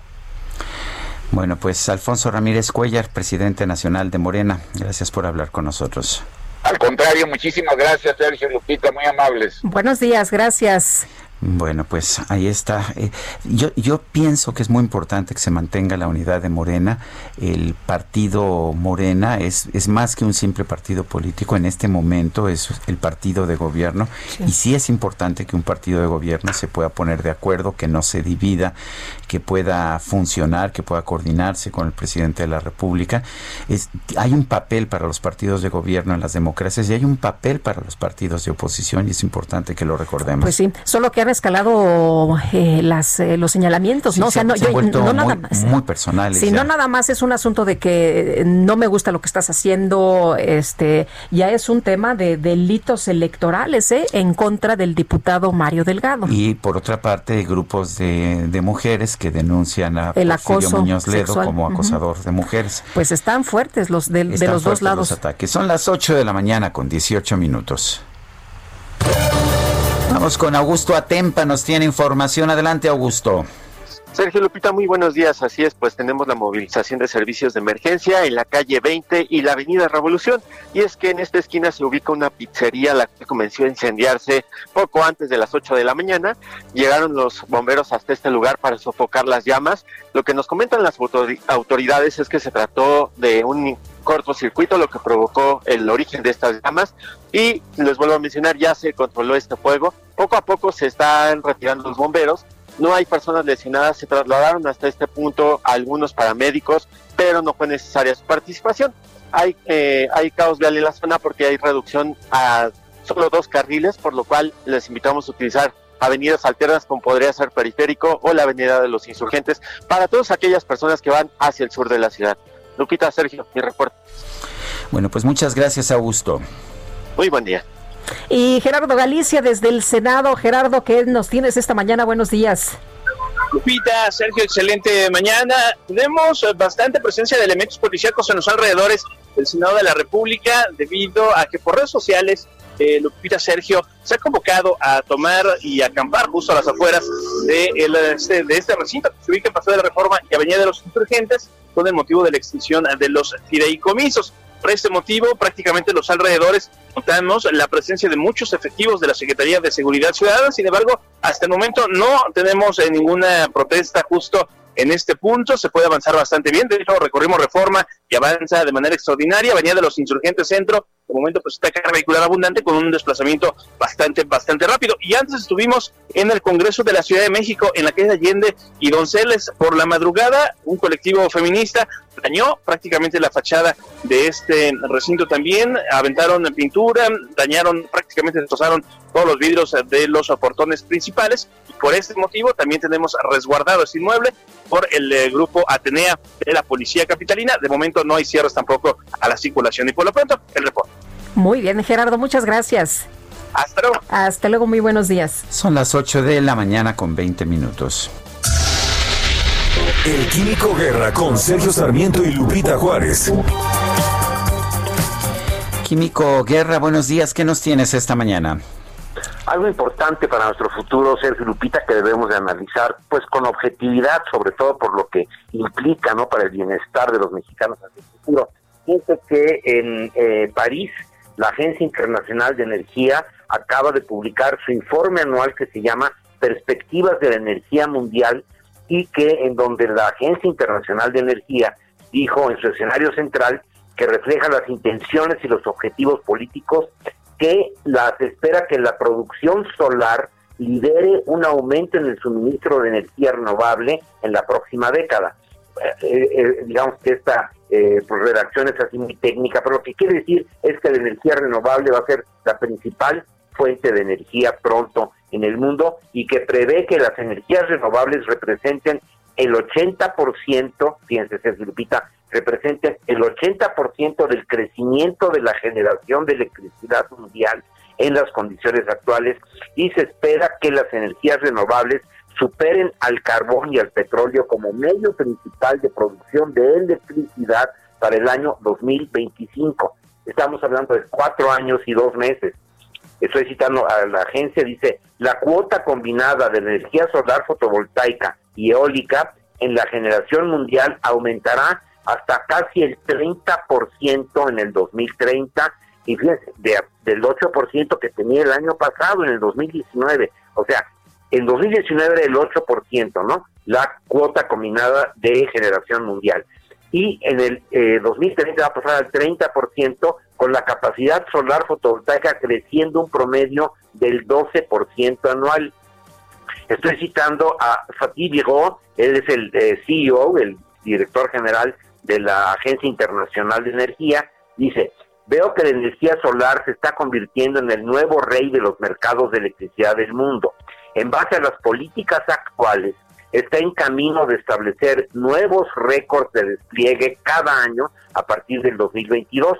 La evolución de la tecnología y los mecanismos de soporte, esos mecanismos tanto eh, financieros como eh, solventar esta cuestión de la intermitencia que el gobierno mexicano actual lo ha puesto como el principal obstáculo y diciendo que no sirven porque cuando no hay sol pues no hay energía fotovoltaica cuando no hay viento no hay energía eólica. Esto ya está eh, solventado, dice la Agencia Internacional de Energía, ayudando a reducir los costos de producción en general. La energía solar fotovoltaica es ahora más barata que las nuevas centrales de carbón o gas en la mayoría de los países. La generación de energía eléctrica, Sergio Lupita, a partir de renovables, es la única fuente importante de energía que siguió creciendo en 2020 a pesar de la pandemia, añadió esta agencia con sede en París.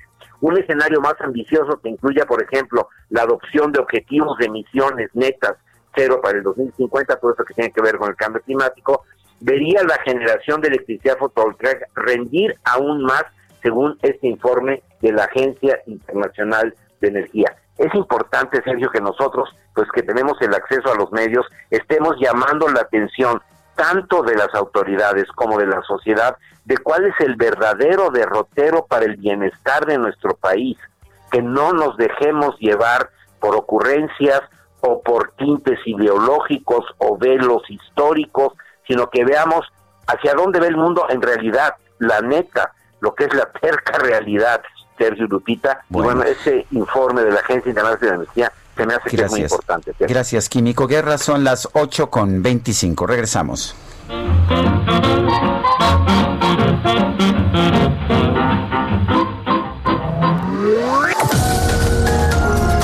Sergio Sarmiento y Lupita Juárez quieren conocer tu opinión, tus comentarios o simplemente envía un saludo para ser más cálida esta mañana.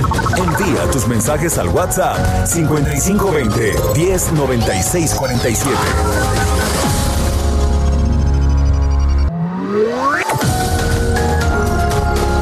Continuamos con Sergio Sarmiento y Lupita Juárez por El Heraldo Radio. Jaque Mate con Sergio Sarmiento.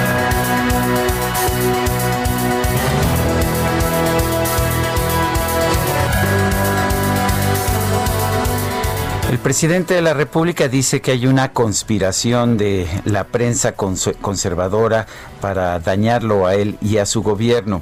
No es el único que dice esto. De hecho, es muy común en los gobiernos populistas que se diga que los medios son responsables de todo lo malo. Esto lo ha dicho Donald Trump, por ejemplo, cuando afirma que los medios mentirosos son enemigos del pueblo. Y bueno, la verdad es que en el caso particular del, de México no estamos viendo una conspiración, sí estamos viendo cuestionamientos, sí estamos viendo críticas que siempre ha habido. Enrique Peña Nieto fue muy cuestionado y también lo fue Felipe Calderón, así como todos sus predecesores. afortunadamente hemos dejado como país los tiempos en que se nos decía que los periodistas no debíamos criticar ni al presidente de la República, ni al ejército, ni a la Virgen de Guadalupe. La verdad es que la función del periodismo es ser crítico y creo que eso es lo que estamos haciendo y lo que estamos haciendo bien. Solo que nunca habíamos tenido, por lo menos en los últimos años, un presidente tan sensible a las críticas como Andrés Manuel López Obrador. Y lo lamento, porque el presidente tiene cosas buenas que hay que aplaudir, pero tiene también errores, algunos de los cuales son muy importantes. Y la función de la prensa, a pesar de lo que digan algunos de los asidos participantes en la mañanera del presidente, no es aplaudir al presidente, sino señalar aquellas cosas que puedan estar mal en su gobierno. Yo soy Sergio Sarmiento y lo invito a reflexionar.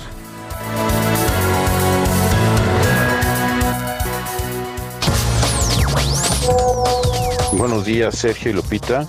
Con respecto a lo que dice el, el, presidente, ¿no será que ya está surgiendo cierta paranoia?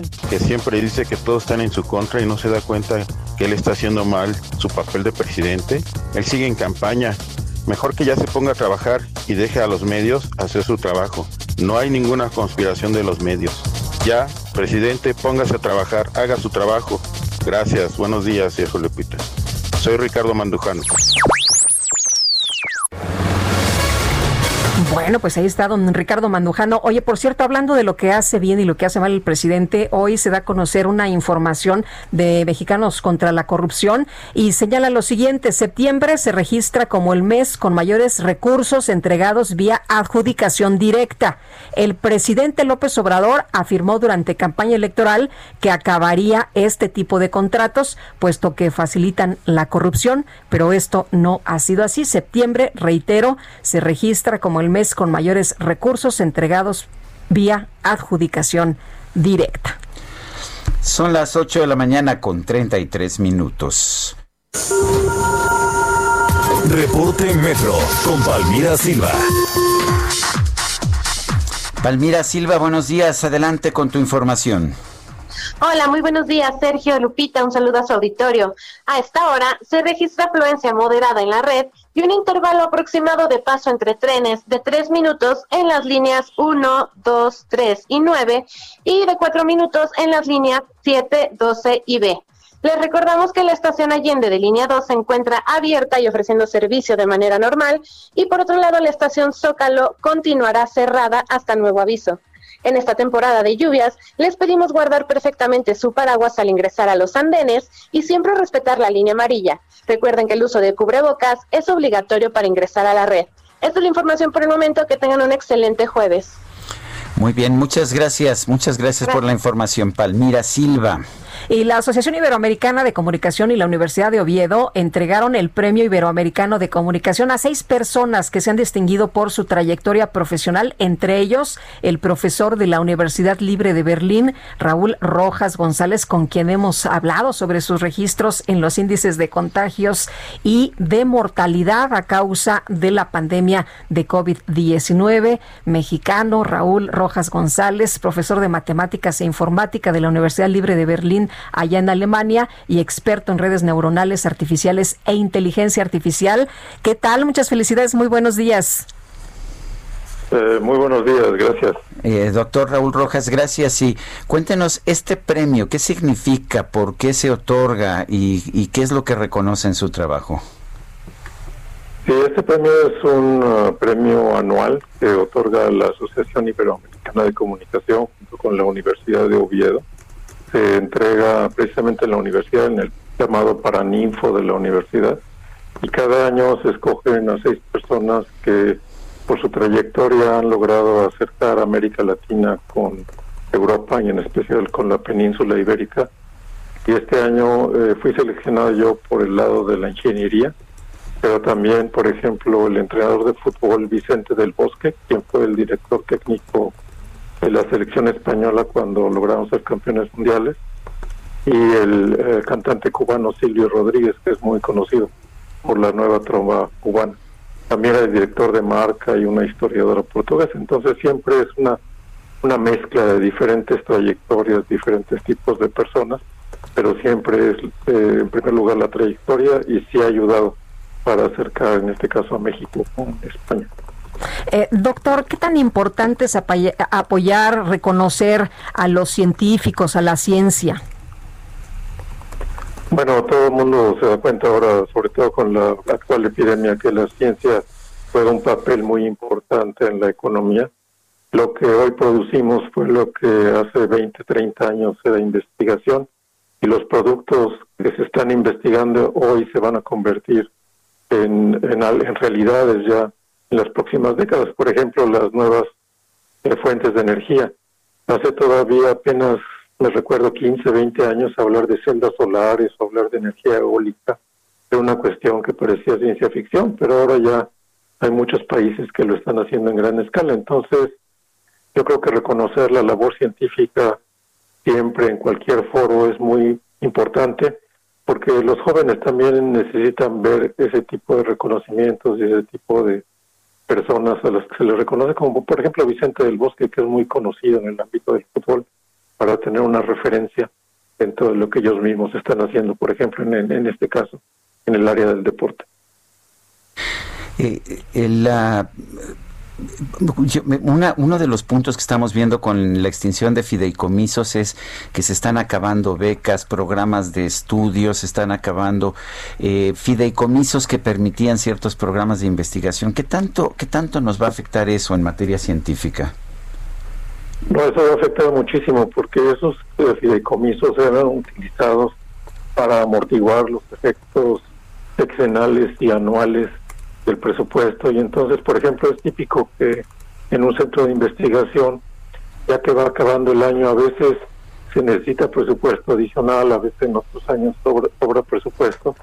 Y los fideicomisos siempre han sido una forma de regular el gasto a lo largo del año, además de que muchos de estos fideicomisos fueron eh, llenados de dinero, por así decirlo, con actividades de eh, de colaboración con la industria. Entonces, por ejemplo, el Centro de Investigación Matemáticas durante muchos años colaboró con Tequila Sausa para desarrollar el, el, control de calidad ahí en Tequila Sausa y Tequila Sausa le ponía dinero en el fideicomiso para que se pudiera usar para investigación.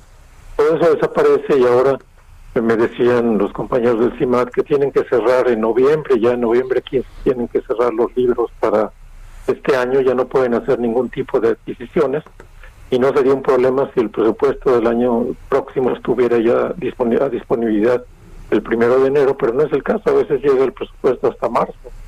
Entonces vamos a tener una situación en donde, un centro de investigación prácticamente no tiene presupuesto para operar donde durante casi cuatro o cinco meses. Entonces los efectos sobre la ciencia en México de la desaparición de estos fideicomisos que no son solo de ciencia, sino también, por ejemplo, el de desastres naturales, van a ser muy profundos. Es algo, es un daño que va a tardar México décadas en, en reparar. Muy bien, pues doctor, le agradecemos que haya platicado con nosotros, le mandamos un abrazo y nuestro reconocimiento. Muchas gracias. Hasta luego, muy buenos días. Hay que mencionar que en 2015 eh, fue Premio Nacional de Ciencias y Artes de México, eh, considerado en 2014 el premio, se le dio el premio como el profesor del año allá en Alemania. Y bueno, pues una persona muy reconocida que ha hablado y ha hecho a través de modelos matemáticos explicaciones, Sergio, también en el área de COVID hemos platicado con él en algunas ocasiones. Y bueno, vamos a otro tema, ¿verdad? Vamos a otro tema, el Tribunal Electoral del Poder Judicial de la Federación pues dio a conocer una serie de fallos muy uh, controvertidos ayer, dio registro a tres nuevos partidos y rechazó el registro de México Libre de Margarita Zavala. Nayeli Cortés, cuéntanos. Buenos días, Sergio Lupita. Pues sí, y lo hizo prácticamente a la medianoche y con una votación dividida en el caso de México Libre, a quien decidió no concederle su registro como partido político bajo el argumento que recibir un millón de pesos de personas no identificadas pues era sustancial para violar la certeza que debe regir al proceso de integración de nuevos partidos políticos. Un millón de pesos que se recibió a través de la aplicación Clip que, según dijo Margarita Zavala, pues no, eh, no permite claramente determinar eh, quiénes son los beneficiarios, sin embargo, sí hay números de cuenta, digamos, para rastrearlos y ubicarlos. En contrario con esta resolución, Sergio y Lupita, pues se avalaron a dos partidos y se confirmó el registro de un tercero que han dicho que están de acuerdo, que son afines con el gobierno del presidente López Obrador. Para empezar, se trata de redes sociales progresistas, que también está ligado con la ex líder magisterial Elvester Gordillo. En este caso, el tribunal concluyó de otorgarle el registro lisa y llanamente, así lo dijeron. El proyecto de Reyes Rodríguez, el magistrado, proponía otorgárselo condicionado este registro a que el INE siguiera investigando eh, eh, donaciones en especie, aportaciones de personas no reconocidas, una, una serie de, de violaciones que el INE había detectado. Los magistrados concluyeron pues que ya había tiempo suficiente, ya había tenido el INE tiempo suficiente para investigarlo. Le repusieron las asambleas cuya desaparición pues lo había dejado sin cumplir con los requisitos y pues el INE estará obligado a darle registro. Lo mismo que a Fuerza Social por México ligado a Pedro Aces, el titular de la CATEM, este sindicalista. En este caso, pues el tribunal concluyó que esta confederación no intervino en la conformación de este partido político y por tanto, pues no se violó el principio constitucional que obliga a que los gremios no participen en la formación de partidos políticos. También rechazó que el INE le anulara unas asambleas y pues al recuperarlas entonces Fuerza Social por México también recuperará el número de afiliados necesarios necesarios para convertirse en partido político. En el caso de Encuentro Solidario, el único al que el INE sí le había dado registro, eh, la mayoría de los magistrados del tribunal concluyeron que esto era correcto, pese a que el proyecto elaborado por la magistrada Janine Otálora proponía quitárselo, revocárselo, porque había ministros de culto interviniendo en la conformación de en la en la realización de sus asambleas. Eh, otro que no corrió con buena suerte fue Grupo Social Promotor de México. Este partido está ligado al CENTE o esta organización está ligada al CENTE y pues el tribunal confirmó la decisión del INE de negarle su registro porque hubo muchos maestros involucrados en su conformación como partido político. El siguiente paso, Sergio Lupita, es que el INE sesione, les otorgue formalmente su registro y pues tengan acceso a prerrogativas y puedan participar en las elecciones de 2021. Eso sí, solos, no podrán hacer alianzas. El reporte que tenemos. Bueno, pues yo quiero agradecerte, Nayeli, la información. Buenos días. Hasta luego, muy buenos días. Oye, y partidos afines al poder es lo que han señalado algunos luego de que se dio, precisamente se otorgó el registro, pero el presidente que ha contestado sobre este tema, el presidente López Obrador afirmó que en el proceso para negar o dar el registro a nuevos partidos políticos, el gobierno de la 4T no intervino.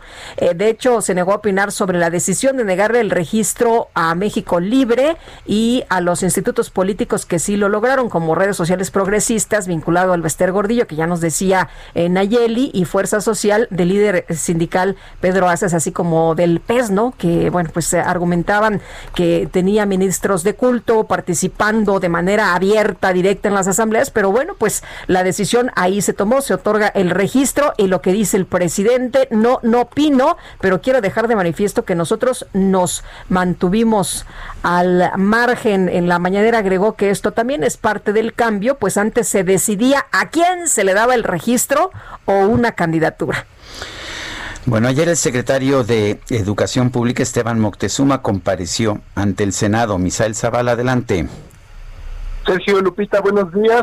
Pues a pesar de estas protestas que todavía siguieron el día de ayer alrededor del Senado de la República, el secretario de Educación Pública, Esteban Moctezuma Barragán, pudo acudir al pleno de esta Cámara Alta para comparecer, donde garantizó que la escuela de tiempo completo no desaparece el próximo año, ya que se tendrán 5 mil millones de pesos para ese programa. Sin embargo, significaría una disminución eh, casi de la mitad del presupuesto que venía teniendo normalmente estas escuelas de tiempo completo, por lo que el secretario de Educación Pública pues dijo que cabildean para un mayor presupuesto con Hacienda. El funcionario reconoció que normalmente el presupuesto para las escuelas de tiempo completo es de 9 mil millones de pesos y se busca hacer los ajustes con la Secretaría de Hacienda ya que serían unos 4 mil millones de pesos menos los que estaría teniendo este programa para el 2021. Además, eh, también informó que otros 14 programas, algunos importantes para el proyecto educativo nacional, fueron retirados del presupuesto de egresos de la federación por lo que buscan que también esos programas puedan tener lineamientos que justifiquen la asignación de recursos. En esta comparecencia, un poco más relajada, sin pancartas ni gritos por parte de la oposición, como se vivió en la comparecencia del subsecretario Hugo López Gatel, Moctezuma Barragán detalló que un total de 27 mil escuelas son de tiempo completo, la mayor parte en zonas indígenas y tienen atienden a una población de 3.5 millones de alumnos y 160 mil maestros. Eh, que cuentan con un programa de alimentación.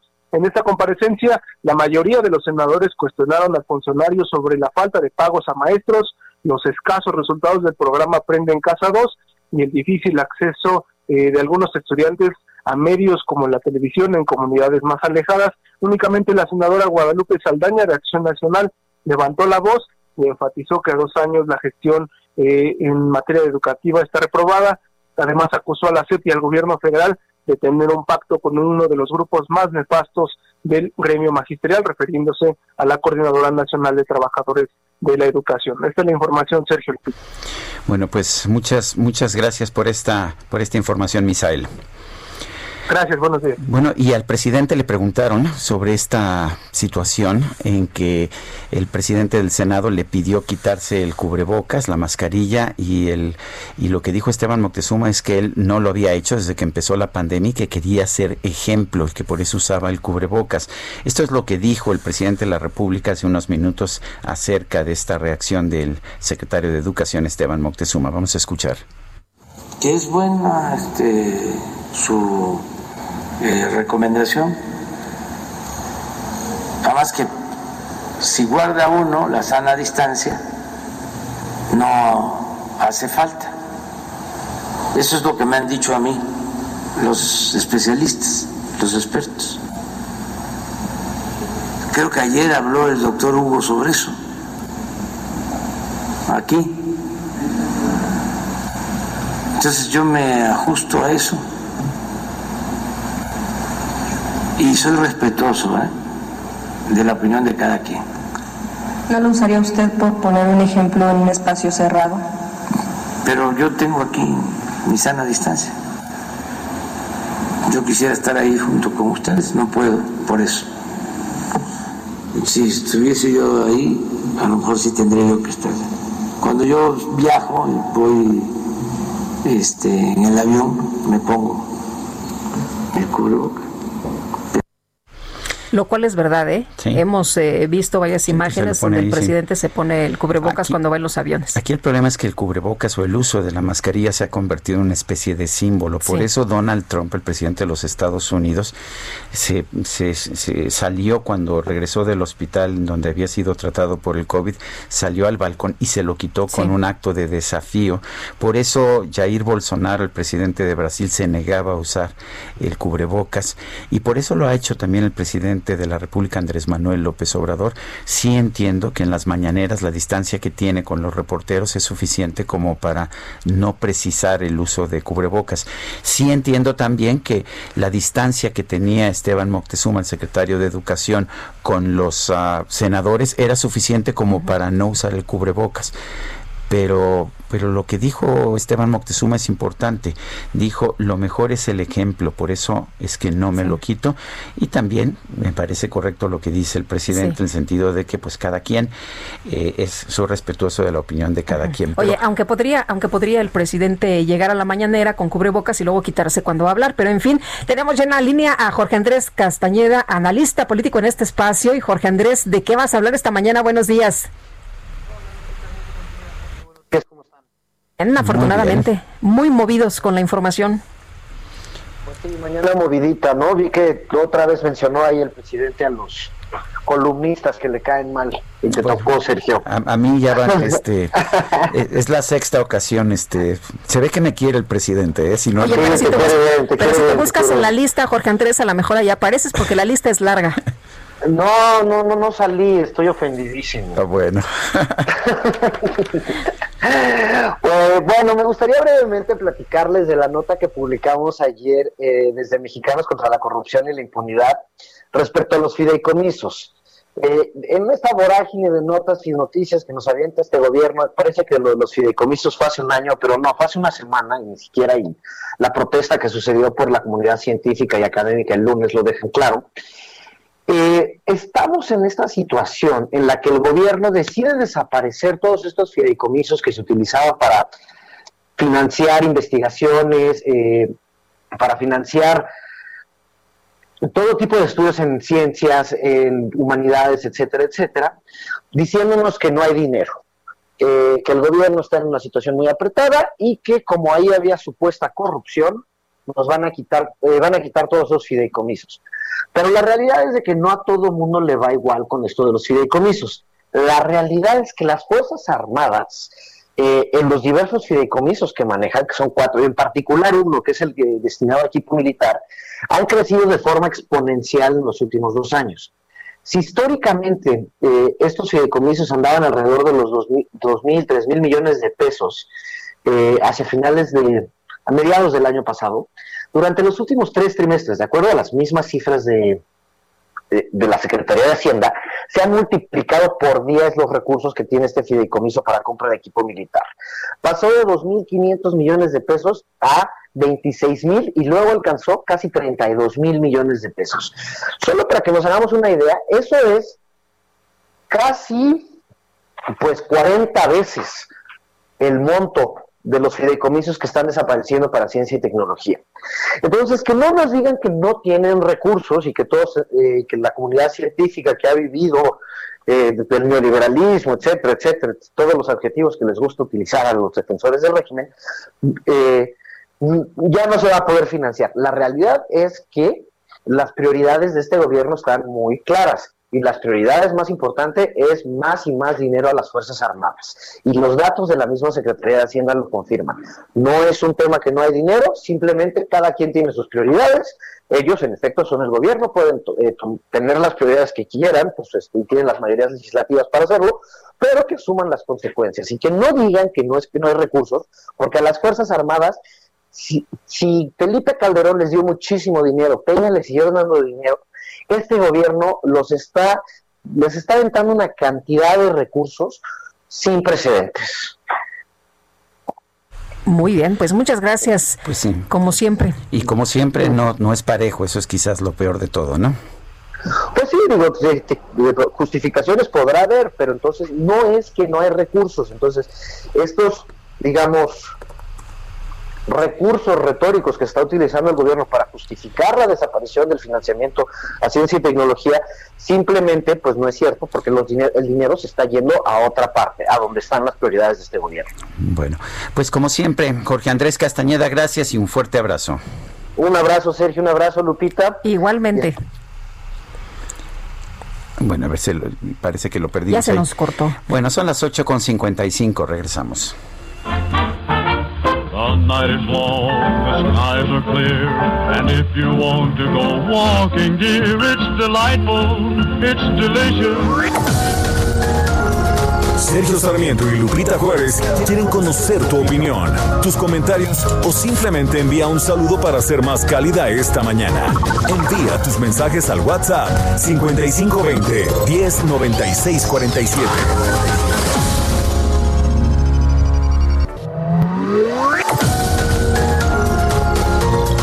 Continuamos con Sergio Sarmiento y Lupita Juárez por El Heraldo Radio.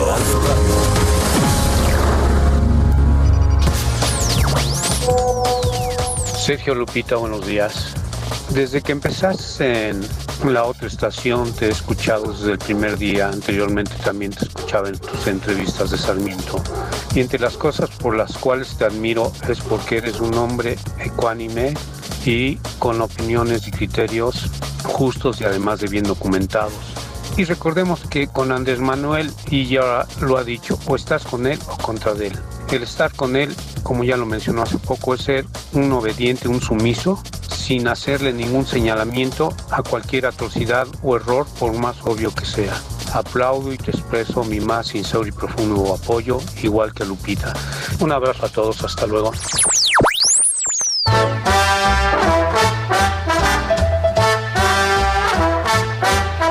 Had words poetic, I'm so pathetic that I always have found it best. Instead of getting them off my chest, to let them rest unexpressed. I hate parading myself. Con su permiso, yo voy a bailar con Sergio esta. Me parece muy bien. Hemos estado escuchando música de Cole Porter. Esta es You're the Top. Es que tú eres lo máximo. Eso es lo que nos canta Anita O'Day de la, inter- de la inspiración de Cole Porter. Escuchemos. You're the top. And you're right. And you're right. You're the hot music. Bueno. Ya hay que trabajar, ¿verdad? ¿Nos sentamos ya? Me encanta y todas las este todas las formas en las que se refiere eres como el como el mejor de los museos, eres como eh, como Mahatma Gandhi, todo lo bueno del mundo tú eres lo tú eres lo máximo. Son las 9 de la mañana, 9 de la mañana con dos minutos. Y seguimos con la información, información relevante esta mañana. El presidente Andrés Manuel López Obrador admitió que sí estaban asegurados los más de 37 mil medicamentos eh, contra el cáncer robados el pasado viernes en la alcaldía Iztapalapa. Hemos platicado con algunos de los papás de niños con cáncer y nos dicen que pues ellos ponen en duda siquiera que estos medicamentos hayan existido. Pero vamos a conversar con Israel Rivas, papá de Dana. Eh, Israel, como siempre, agradecemos que platiques con nosotros. Buenos días.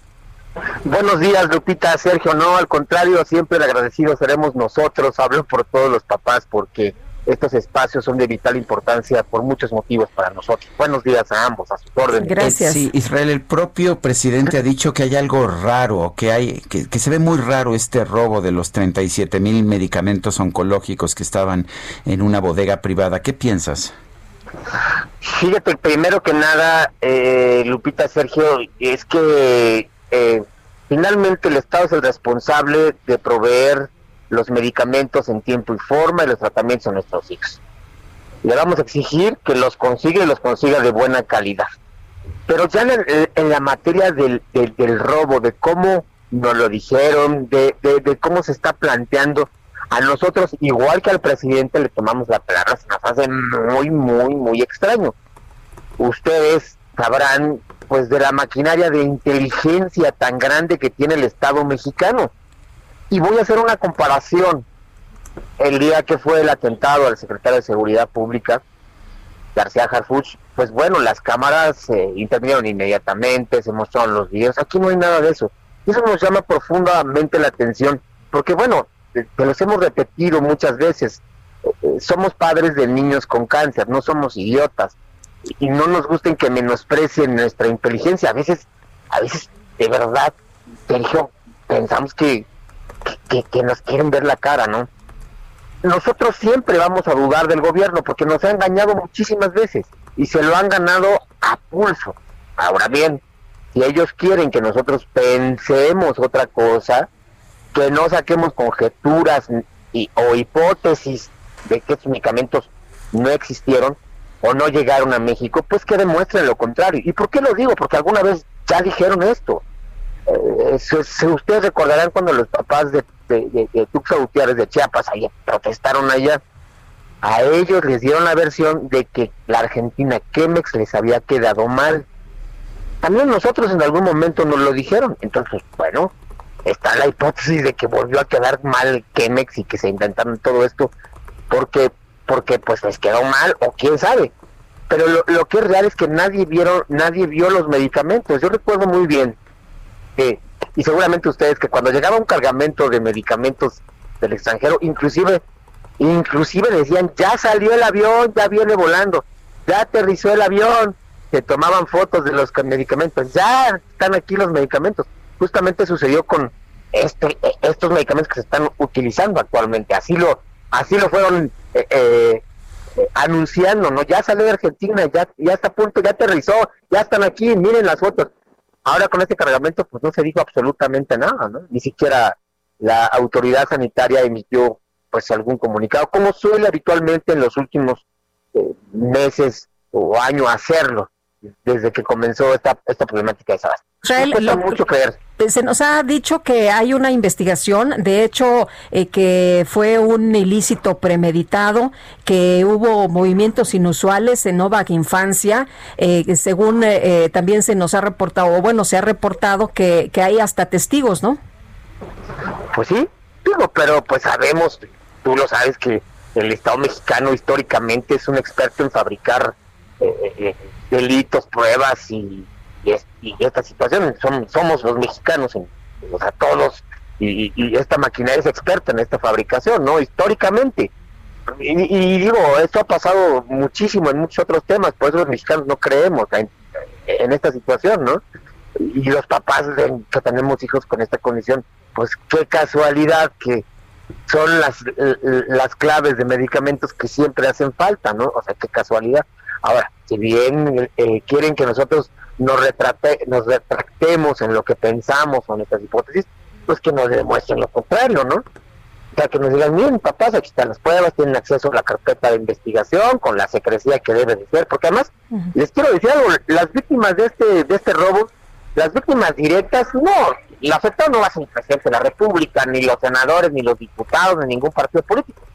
Los afectados directos por no haber medicamentos y, son nuestros hijos, son las víctimas reales, no, no es el Estado mexicano, no es el, gobierno federal, son nuestros hijos. Entonces, como víctimas reales y auténticas de esto, pues deberíamos de tener acceso. Vamos a ver qué pasa. Yo estoy optimista y pienso que el gobierno, de una o de otra manera, pues eh, nos va a decir la verdad o, por lo menos nos va a enseñar pruebas si esto fue real.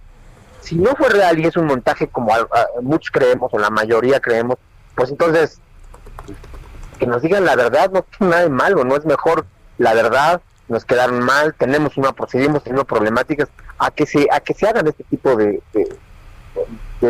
embustes, ¿no? Porque además se puso la denuncia muy tarde, hay una serie de, de, situaciones que lo hacen pensar así, ¿no? No lo dan a conocer una semana después, eh, o sea, no ante la autoridad que debe, debería de estar haciendo la investigación, porque son bienes de la nación. Como decías al principio, está muy raro, ¿no? Claro, está muy raro.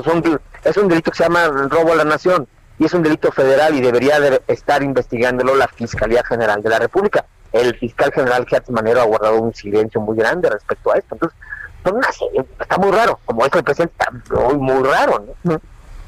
Y, no digo que, que, él esté poniendo el montaje, si es que es un montaje, ¿no? sino que está muy raro. ¿no? Vamos a ver qué sucede, estamos muy preocupados, pero fíjate, fíjense, les cuento que en positivo, en la conferencia de prensa que hicimos el día el martes, allá en el Monumento a la Revolución, eh, eh, planteamos algo muy interesante y se lo estamos planteando a todas las fuerzas políticas del país, que demuestren madurez, que demuestren sensatez política, pero también humana. Y es que hemos eh, propuesto como padres de niños con cáncer una reforma al artículo cuarto constitucional y una adición eh, que también adiciona y reforma algunas leyes secundarias como la ley hacendaria, como la ley de protección a menores y adolescentes y la ley general de salud para que se integre en el texto constitucional a los niños con cáncer y se proteja su tratamiento, pero también su atención de manera integral que incluya educación adecuada, eh, eh, nutrición, transporte, economía para las familias, etc.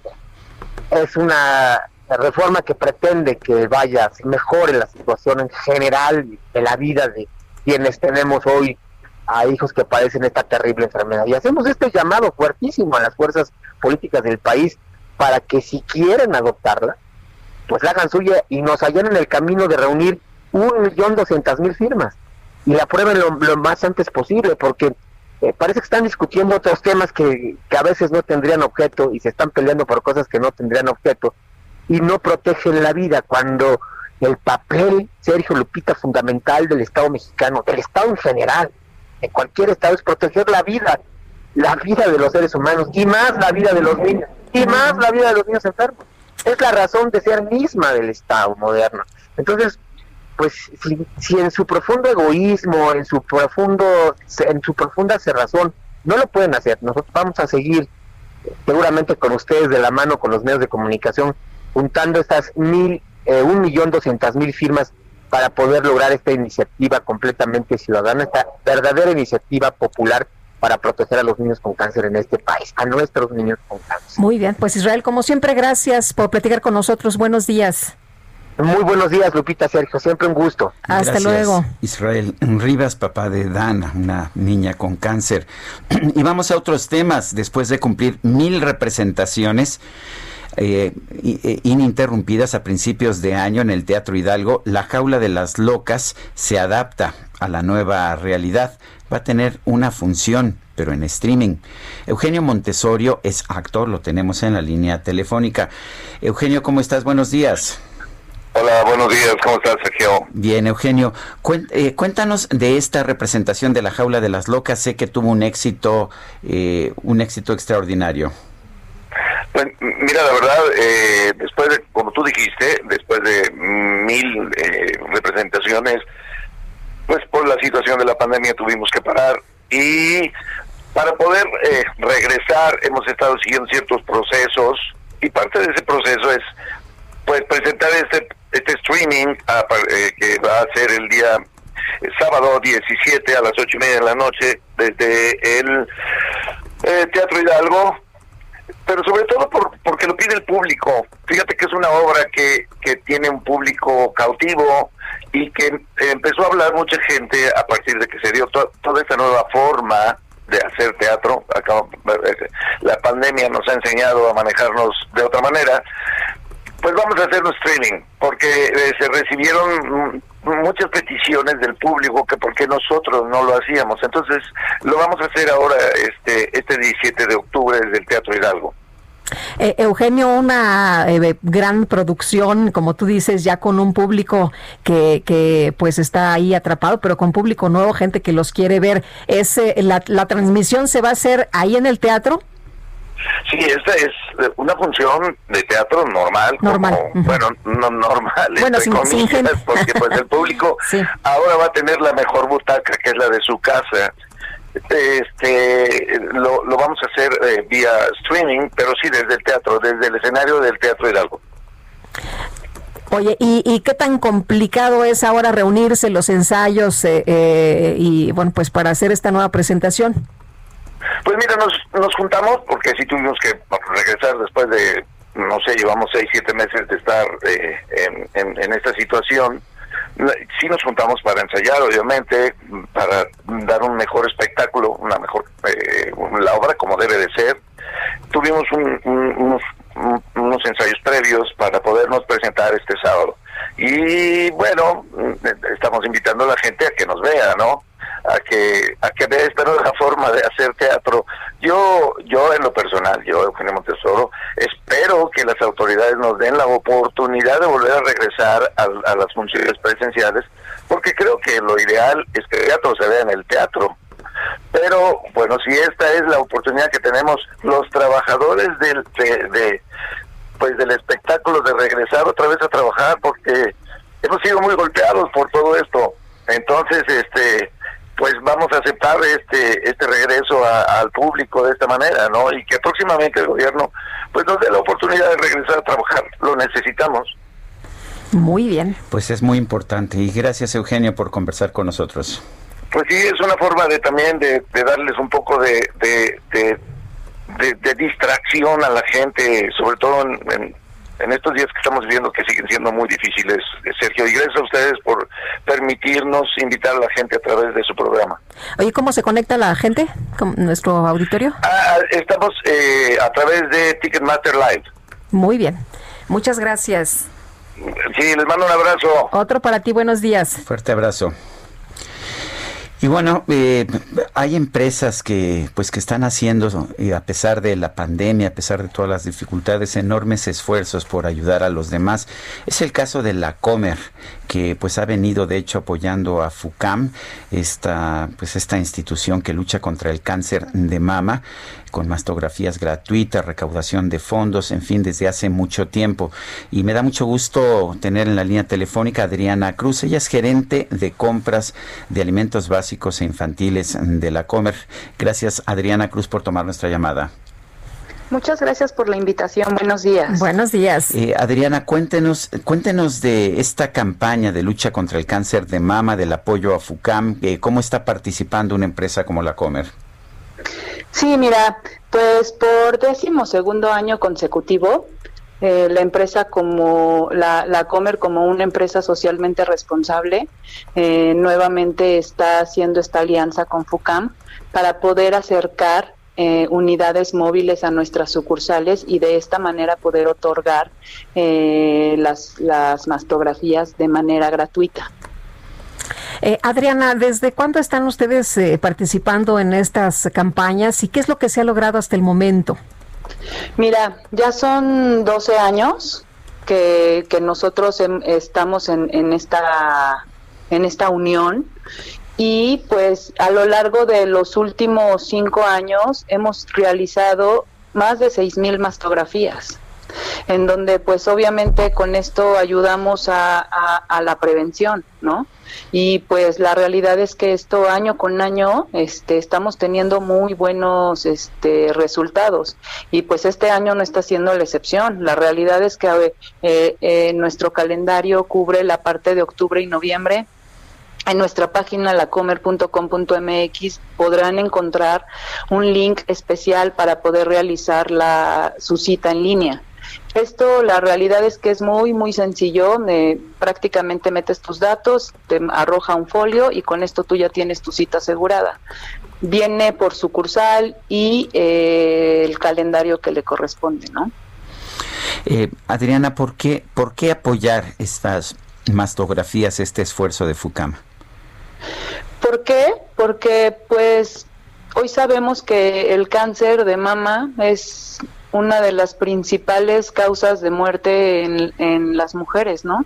Entonces, pues la realidad es que nosotros eh, nos unimos a esa a esa causa que pues también la labor que hace FUCAM pues es enorme, ¿no? O sea, desde la detección hasta pues todo, o sea, todo todo el procedimiento que pues debe de llevar una paciente, ¿no?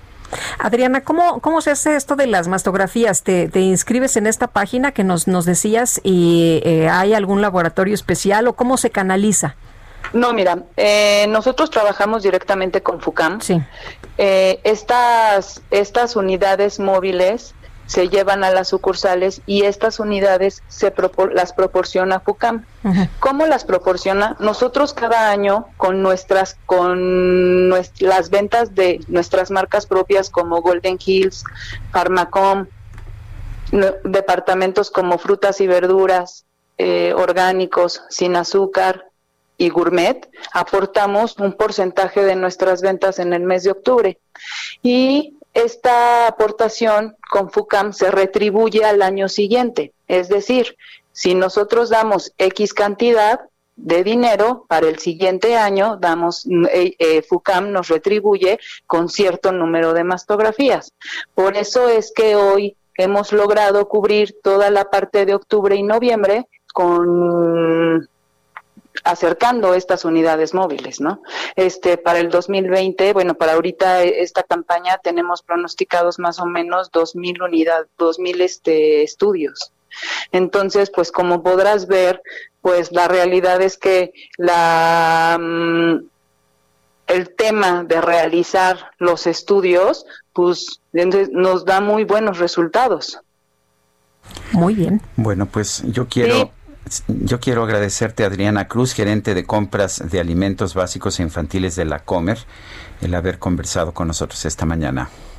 Muchas, muchas gracias por, por su invitación. De verdad, los invito a que, a que acudan a las sucursales, a que consulten nuestra página para que puedan revisar nuestro calendario. Es importante mencionar que estas unidades son gratuitas bueno, las mastografías son gratuitas. No es necesario que tú presentes un ticket de compra. Sin embargo, sí es importante mencionar que pues nuestra tienda se viste de rosa, apoyando la fundación, apoyando pues a la causa. Y nosotros como empresa socialmente responsable apoyamos a la parte de FUCAM. Muy bien, Adriana, muchas gracias. Muchas, muchas gracias por el espacio. Buen día. Días. Son las 9 de la mañana con 20 minutos. Vamos a un resumen de la información más importante. Desde Palacio Nacional, el presidente López Obrador rechazó opinar sobre la decisión del Tribunal Electoral de negar el registro como partido político a la organización México Libre, pero aseguró que el Ejecutivo se mantuvo al margen de ese proceso.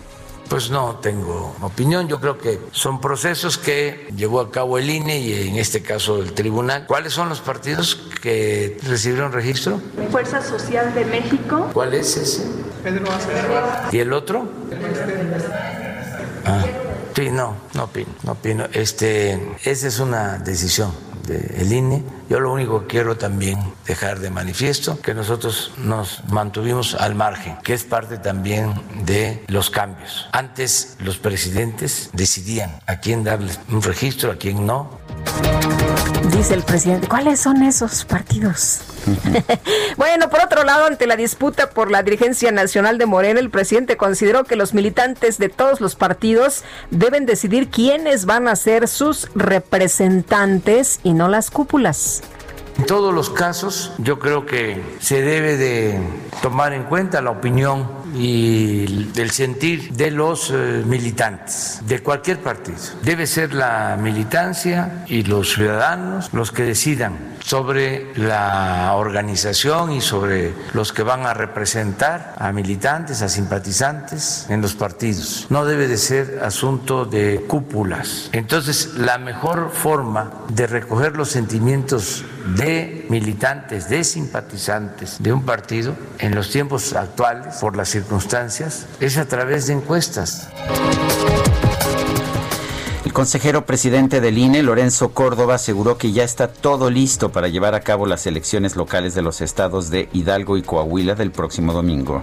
Es muy importante señalar que pese a las condiciones de emergencia sanitaria, hoy estamos listos para llevar a cabo dichos comicios. Ello gracias a la participación de las y los ciudadanos y al compromiso y profesionalismo de la estructura del INE y de los organismos públicos locales electorales de ambas entidades. A unas horas de abrir los centros de votación, las juntas locales del INE en ambos estados nos reportan que se han integrado el 100% de las mesas directivas de casilla. Y la Organización Mundial de la Salud advirtió que hay un crecimiento exponencial del COVID-19 en Europa, lo que genera preocupación a pesar de que se registran menos muertes que en la primera oleada de la pandemia. En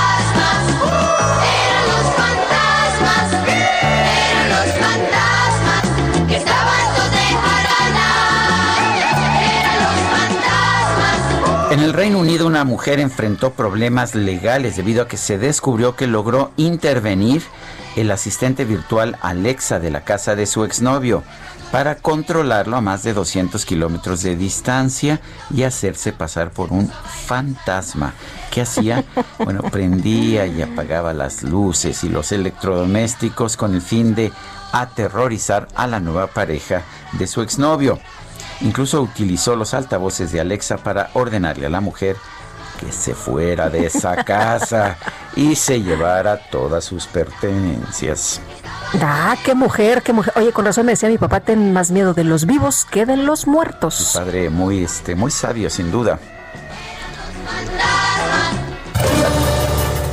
Bueno, ¿y crees, crees? Son las 9 con 24. Yo creo que ya no nos da tiempo, ¿verdad? De ir con Gerardo Galicia. Después iremos O- o con. un r- no, ¿verdad? Ya un no. rapidín, Un yo creo que no, no. Ya no, ¿verdad? Tendríamos 15 segundos, ¿no? Vamos a una pausa, regresamos en un momento más. Guadalupe Juárez y Sergio Sarmiento estamos en el Heraldo Radio. This ditty is not so pretty, at least it'll tell you how great you are. You're the.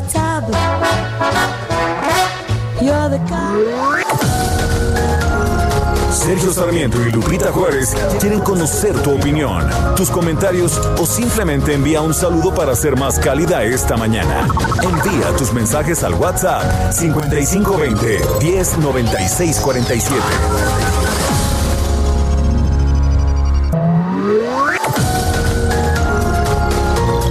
Continuamos con Sergio Sarmiento y Lupita Juárez por El Heraldo Radio.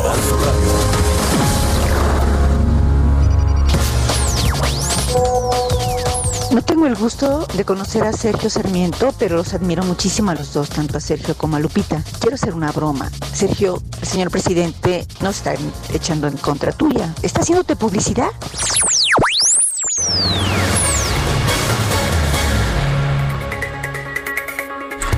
¿Qué tal? No me gusta la publicidad en general. Siempre pienso que, que los periodistas no debemos ser protagonistas. Oye, decía, decía Mario Maldonado, también hoy escribió, y varios de los eh, compañeros que son columnistas escriben en diferentes eh, medios, eh, decían, eh, pues, ¿qué clase de intimidación es esta, no? Porque pareciera que el presidente dice, a ver, estoy, los estoy viendo, eh, los estoy observando. Así que, bueno, pues ahí hay muchas reacciones ya de compañeros eh, periodistas que han sido citados este día en una lista, en una larga lista en la mañanera. Bueno, vamos. En Guanajuato fue detenido Adán N., alias El Azul, quien habría tomado el mando del cártel de Santa Rosa de Lima tras la captura de José Antonio Yepes Ortiz, el Marro.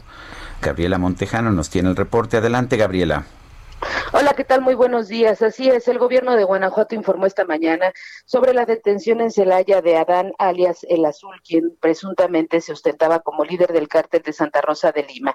Luego de una serie de mensajes por Twitter enviados la noche de ayer, la Fiscalía de Guanajuato envió un comunicado en donde confirma que fue en la colonia Galaxias del Parque en la detención por posesión de droga y un arma. En la intervención táctica desplegada la tarde del 14 de octubre en el fraccionamiento Galaxias del Parque en la ciudad de Celaya, Adán e Israel fueron capturados en posesión de droga, un arma de fuego de alto poder y un vehículo de motor, según cita el comunicado oficial. El nombre del azul surgió en las cartulinas y mensajes del crimen organizado colocados en los cadáveres encontrados en la región Laja Bajío Luego de la captura de José Antonio Yepes Ortiz el Marro, se presumía que era quien había ocupado su lugar. Se asegura en el comunicado que al detenido se le adjudican diversos actos violentos y sangrientos registrados principalmente en la zona Laja Bajío y el corredor industrial guanajuatense. Aunque se especula que el azul es el sucesor del Marro, en fechas recientes las cartulinas acreditadas al cártel de Santa Rosa de Lima las firma un grupo denominado La M o los M. Este es mi reporte desde Guanajuato. Muy bien, Gabriela Montejano, gracias. Buen día. Buenos días. Y hace unos momentos Kamala Harris canceló su agenda hasta el lunes después de que dos colaboradores pues dieron positivo por COVID-19. Juan Guevara, nos tienes todos los detalles. ¿Qué tal? Muy buenos días.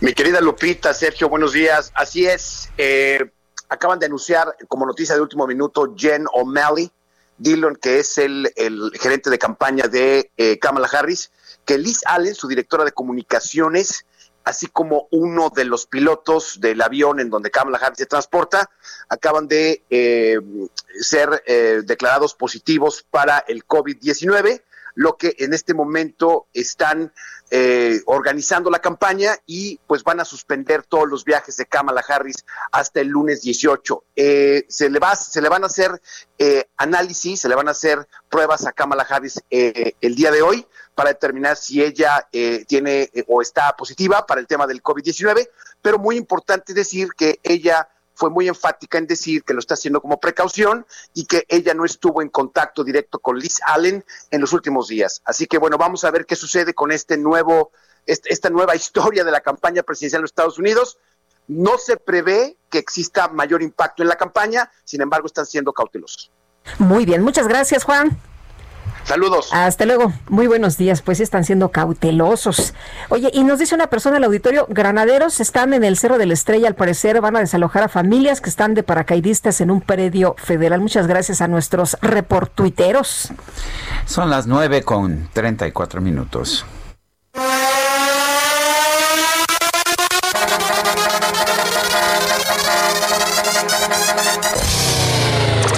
La micro deportiva.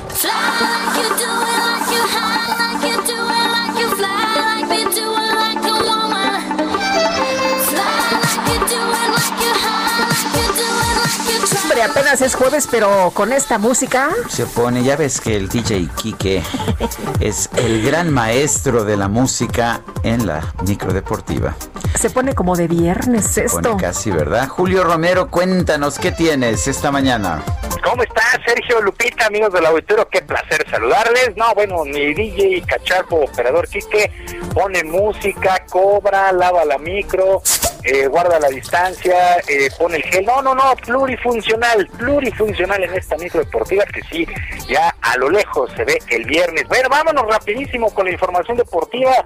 A través de un comunicado, la directiva de las Águilas del América dio a conocer que de momento ellos no abrirán al público la cancha del Estadio Azteca para sus duelos de locales, luego de conocer que Mazatlán y Aguascalientes con el Necaxa ya lo desde este fin de semana. Dicha determinación también incluye a Cruz Azul, que hay que recordarlo, juega de local en el Coloso de Santa Úrsula, no se sabe hasta cuándo, hasta cuándo habrá público en cierto porcentaje en el balompié nacional, pero por lo pronto Mazatlán con el equipo Mazatlán FC y Necaxa ya, ya tendrán público en, una, en un cierto porcentaje. Bueno, también el día de hoy arranca la fecha 14 del torneo Guardianes 2020 a las 9 de la noche en el estadio Alfonso Lastras. El equipo del San Luis estará enfrentando a los Gallos Blancos del Querétaro, 21 horas este compromiso. Y luego de la gira de la selección mexicana de fútbol por Holanda, pues continúan las quejas de los distintos equipos por el préstamo de jugadores. Varios se dijeron afectados en sus planes para lo que resta de la presente campaña, ya que no pudieron trabajar completos y aprovechar esta fecha FIFA. Uno de los técnicos que desde el principio se quejó y pide orden para las próximas convocatorias es Víctor Manuel Bucetich de las Chivas Rayadas del Guadalajara.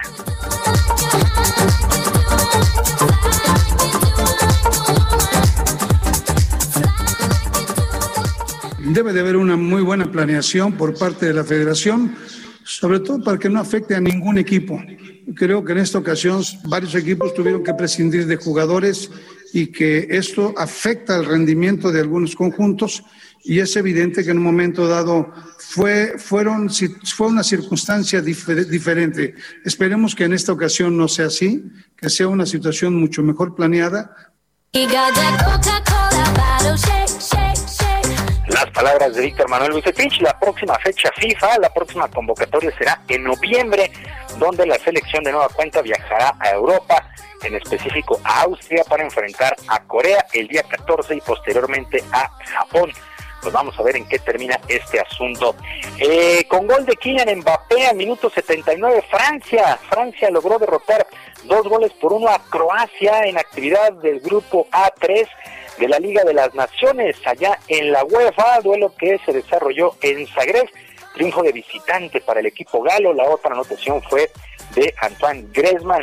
En otros resultados que llamaron la atención en esta, en esta jornada, Países Bajos empató uno con Italia, Eslovaquia perdió 3 por 2 con Israel, son algunos resultados que llamaron la atención el día de ayer en otras cosas, el pitcher mexicano Julio Urias sacó la cara por los Dodgers al ganar el duelo contra los Bravos de Atlanta, el tercero de la serie de campeonato de la Liga Nacional en la postemporada del béisbol de la Gran Carva. Y los Dodgers apalearon 15 a 3 a los Bravos con una labor del zurdo de Culiacán de cinco entradas completas, donde solamente le conectaron tres imparables, le hicieron una carrera, regaló dos bases por bolas, ponchó a cinco enemigos y le conectaron un home run.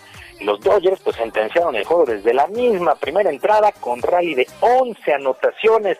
Pues sí, ya muy tranquilos el pichó de los Dodgers con esta ventaja de 11 carreras. La serie toda todavía está en favor de los Bravos de Atlanta 2 a 1. Recordar que es a ganar 4 de posible 7.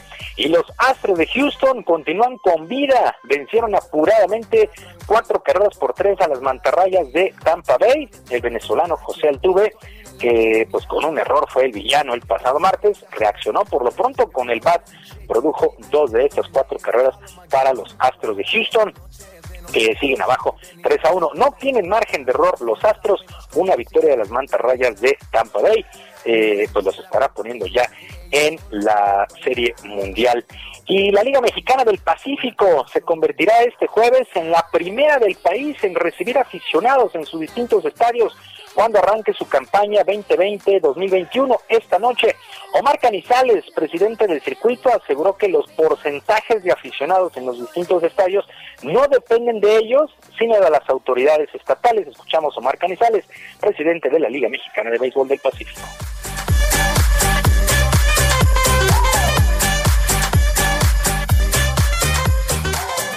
Están que las autoridades nos han autorizado meter público desde el arranque de la temporada son venados de Mazatlán, tomateros de Culiacán, algodoneros de Guasave y eh, cañeros de los Mochis.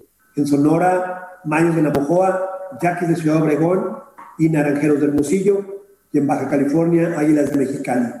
Los porcentajes varían, pero dar un porcentaje pareciera que es un porcentaje al azar. No, Los Charros de Jalisco y los Sultanes de Monterrey de momento jugarán de locales a puerta cerrada. Así las cosas con la Liga Mexicana del Pacífico de Béisbol. Repito, esta noche arranca su campaña regular. Y la Oficina del Fútbol Americano de la NFL dio a conocer que el Pro Bowl, el tazón de los profesionales del 2021, programado para el 31 de enero en Las Vegas, pues se cancela debido al tema del coronavirus. El Allianz Stadium, casa de los Raiders, automáticamente pasa a ser la sede para el 2022. El organismo eh, agregó que a cambio trabajan en una serie de actividades virtuales que puedan reemplazar este duelo.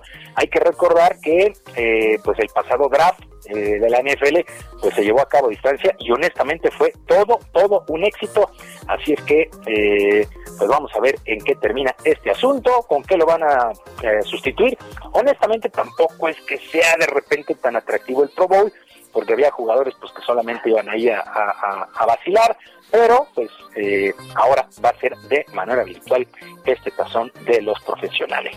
Sergio Lupita, amigos del auditorio, la información deportiva y ya me reclamaron, me reclamó la dueña de la micro, la dueña de la ruta, que es la señora y productora Carla Ruiz, que dice que es dueña de Media Ciudad Peluche, ven, sacó el, el pelucholar y se los compró pues absolutamente todo. Y la música el día de hoy es cortesía de nuestra productora. Las cosas hasta en las mejores familias pasa en esta situación. Sergio Lupita la información deportiva el día de hoy. Bueno pues muchas gracias Julio. Que tengan un gran día. Y gracias a la empresa Tox que me manda un un pastel de cumpleaños, parece que es de chocolate, eh, porque está ahí lo tiene nuestro equipo de producción y gracias por esta felicitación adelantada de cumpleaños. Hombre, sí funcionó lo de la mesa, de abrir. De abrir una vez la mesa de regalos. De abrir tempranamente la mesa de regalos. Bueno, el, mero día es el, viernes y este, yo te voy a dejar aquí solita el viernes. Ah, sí, te, vas a ir de pachanga. Me voy a De reventón. Hombre, qué bien, suena bien. Son las nueve con 43 minutos, vamos con Mónica Reyes. Adelante, Mónica. Así es, muchas gracias Sergio Lupita, qué gusto saludar los amigos esta mañana. Pues vamos a platicar sobre temas de salud, sobre todo del ajo negro. Ya está lista con nosotros Aris Chávez, representante de productos y tratamientos, claro, Politécnico. Así es que estamos atentos, Aris, a todo lo que nos puedas platicar acerca del ajo negro. Ay, pues tengo tanto que contar de este maravilloso tratamiento que además ha ayudado a muchas personas. Mira, son más de 15 años en donde en ese lapso hemos recibido una cantidad de personas que han gozado de los beneficios de tomar todos los días este tratamiento. Primero porque hemos nos hemos dado cuenta en el Instituto Politécnico Nacional estudiando pues la salud de los mexicanos, que nos alimentamos mal, nos malpasamos, todo eso hace un desorden en nuestro cuerpo. Por eso necesitamos un tratamiento que nos ayude a aumentar nuestro sistema inmunológico, pero además de brindarnos todos esos nutrientes, todos esos requerimientos que necesitamos todos los días. El Instituto Politécnico Nacional tiene un tratamiento que está hecho a base de ajo negro.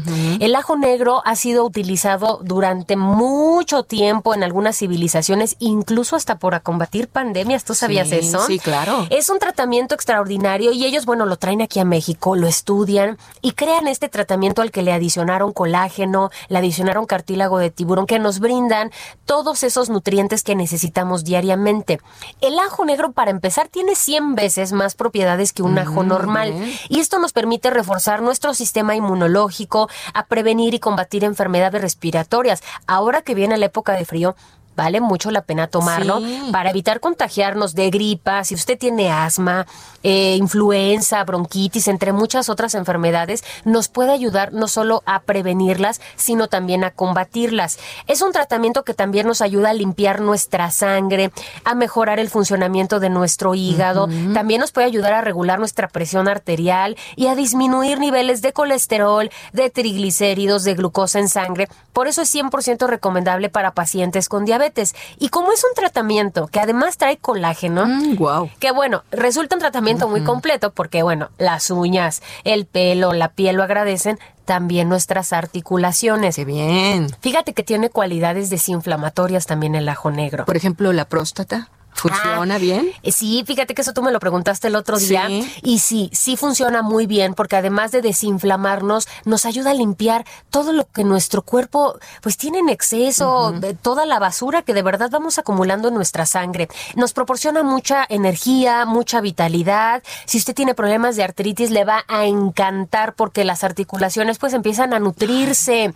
es un tratamiento extraordinario que además nosotros utilizamos como antibiótico, como desintoxicante y desparasitante natural. Qué bien. Bueno, pues todo esto lo queremos ya en la casa, en la familia. ¿Qué promociones tienes para los amigos de Sergio y Lupita? Una super promoción. Anota este número telefónico porque solo las primeras personas en llamar se lo van a llevar. 55 56 49 44 44 55 56 49 44 44. Hoy van a obtener no nada más un año a descuento, que serían 1,800 pesos lo único que van a pagar, sino que les vamos a regalar otro año adicional sin costo. Además de regalo, una careta de protección facial transparente, una mascarilla N95 de grado hospitalario, un gel antibacterial de grado clínico con 70% de alcohol y ¿qué crees? Le regalo un tapete sanitizante para poner en la casa, en la oficina, en el negocio, muy resistente que además viene doble. Todo esto va de regalo, por eso llame 55 56 49 44 44 y a sentirnos muy bien todos con el ajo negro. Y digan que lo escucharon en el Heraldo Radio. Gracias, Aris. Gracias a ti. Continuamos. Gastrolab con el chef Israel Arechiga. Yo, yo soy su fan. Ah, sí, yo también. Y, y dicho lo anterior, Pero pues dicen, dicen que es mala educación comer con la boca llena, o sea que mejor nos callamos porque nos, tra- nos trajeron unos panes de muerto que bueno, Oye, deliciosos. están deliciosos y además calientito. No, están Híjole. espectaculares. Israel, Qué delicia. puedes hablar lo que quieras, no te vamos a interrumpir. Muchas gracias, muy buenos días, Lupita, Sergio, todo el auditorio. Pues qué gusto estar aquí con ustedes. Como lo prometido es deuda, ayer se los dije, los veo por aquí. Y miren nada más, les traje un pancito de muerto porque el día de mañana es el Día Mundial del Pan. Estamos hablando que el pan es uno de, es uno de, es uno de los alimentos que es base de la alimentación mundial. Es, es de verdad uno de los primeros eh, tres alimentos procesados que ha habido en la historia. El pan, el aceite y el vino fueron los primeros tres, tres productos procesados como tal. Y tiene una historia bastante particular porque todo se remonta a la parte de Mesopotamia. Después, quienes hacen eh, realmente, realmente el primer esbozo de pan, por llamarlo de alguna manera, son los egipcios. Después de los egipcios, los griegos lo empiezan a hornear eh, en una especie de hornos con cúpula y ellos le empiezan a dar una costra diferente al pan, le empiezan a dar un tratamiento y finalmente los romanos ya como que toman todo y le dan un poco de forma, ¿no? Y entonces los romanos cuando, cuando llegan a toda esta parte de la península ibérica y empiezan a sembrar todas las vides, empiezan a sembrar todos los olivos, le empiezan a dar unidad a esta cocina europea, ¿no? Con el pan, el aceite y el vino, ¿no? Y, y- y hay unos datos que ya saben que a mí me encantan los datos, los datos curiosos es, el primer horno, el horno de mayor antigüedad que se tiene registrado es de hace 4000, bueno, es del 4000 antes de Cristo en Babilonia, en lo que hoy es Irak. Ahí se encontró un horno hace 6000 años. Después, eh, Alemania y Reino Unido son los principales productores de pan y aquí vienen dos palabras que me encantan. La palabra compañero significa o viene del latín aquel con el que se comparte el pan. Es- eso es el compañero. El compañero es la persona con la que se comparte el pan. Y Belén Cuando hablo de mi compañera, cuando hablo de mi compañerita es porque comparto. Así es, el día de hoy son compañeros, eso es correcto. Y eh, Belén, que es el lugar donde, donde nació Jesucristo, quiere decir la casa del pan. ¿No? Eso es Belén. Belén es la casa del pan. Entonces realmente el pan hay que compartirlo. El pan eh, siempre, siempre va a unir a las personas.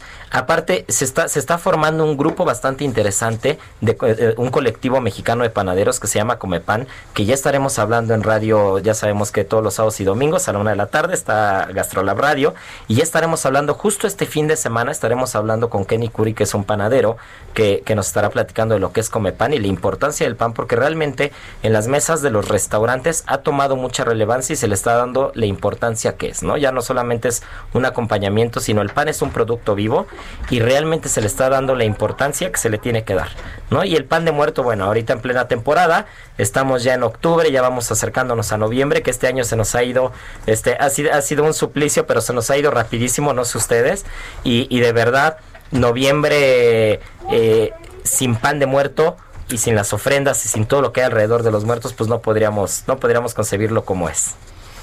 Pues Israel, como siempre, gracias por, por esta participación y, y gracias por nuestro pan de muertos. Pues es Delicioso, Ah, Lupita ¿eh? no puede ni hablar, se quedó, se quedó muerta. Espero que lo hayan disfrutado. Esta es de una panadería que se llama Sweet and Salty, así que espero que lo disfruten. Son las 9 de la mañana con 51 minutos.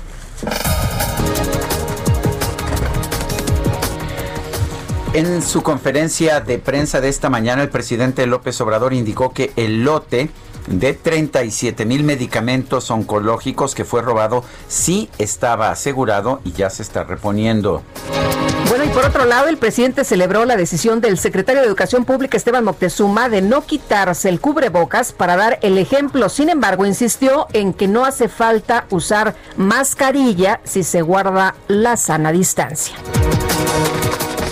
Autoridades sanitarias de China informaron que en la ciudad de Qingdao más de 10 millones de personas se sometieron a pruebas de COVID en los últimos cuatro días, luego de que se registró un pequeño brote de coronavirus.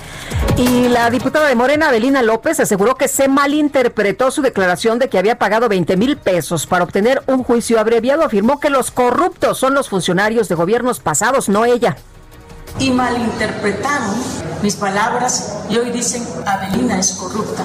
Pero no los corruptos es Rosario Robles, Marta Sagún, Carlos Salinas de Gortari, Calderón, Vicente Fox, Ernesto Cedillo, Ponce de León. Al final yo no di nada porque no estoy acostumbrada a la corrupción.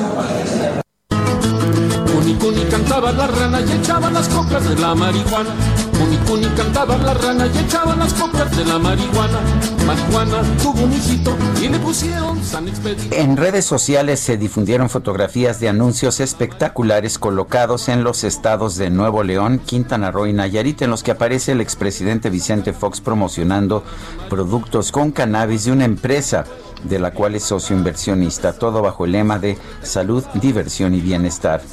Esta situación generó una gran cantidad de memes en los que señalan que el nuevo negocio del exmandatario se debe a que el gobierno federal le retiró su pensión. Benditas redes sociales. Mandaron un fantasmita, mi querido Sergio, que dice, salgan de esa cabina. Y Va, oye, ¿qué ya nos vamos? pues es que son las 9 con 53, casi con 54. Se nos acabó el tiempo, Guadalupe. Vámonos. Fantasma, sin fantasma. Sin fantasma. O con fantasma. Tenemos que salir de esta cabina, ¿verdad? Llega Adela Micha, que no es ningún fantasma. Bueno, llegan Adela y Maca, que la pasen todos muy bien, que disfruten este día y nos escuchamos mañana, que ya es de viernes. Hasta entonces, gracias de todo corazón.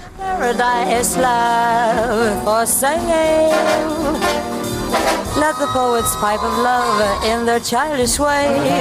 I know every type of love better far than they. If you want the thrill of love, I've been through the mill of love. Oh, love, new love, every kind of love, a true love, love for sale. Advertising young love for sale. If you want to buy my wares, follow me and climb the stairs for love for sale. For sale. Advertising young love for sale. Love is fresh and still small. Love is only slightly soiled. Love for sale.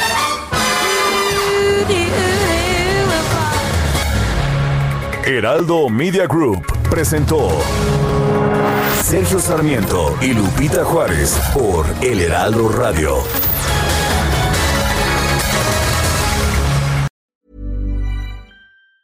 Hey, it's Danny Pellegrino from Everything Iconic. Ready to upgrade your style game without blowing your budget? Check out Quince. They've got all the good stuff shirts and polos, activewear, and fine leather goods, all at 50 to 80% less than other high end brands. And the best part? They're all about safe, ethical, and responsible manufacturing. Get that luxury vibe without the luxury price tag. Hit up quince.com slash upgrade for free shipping and 365 day returns on your next order. That's quince.com slash upgrade.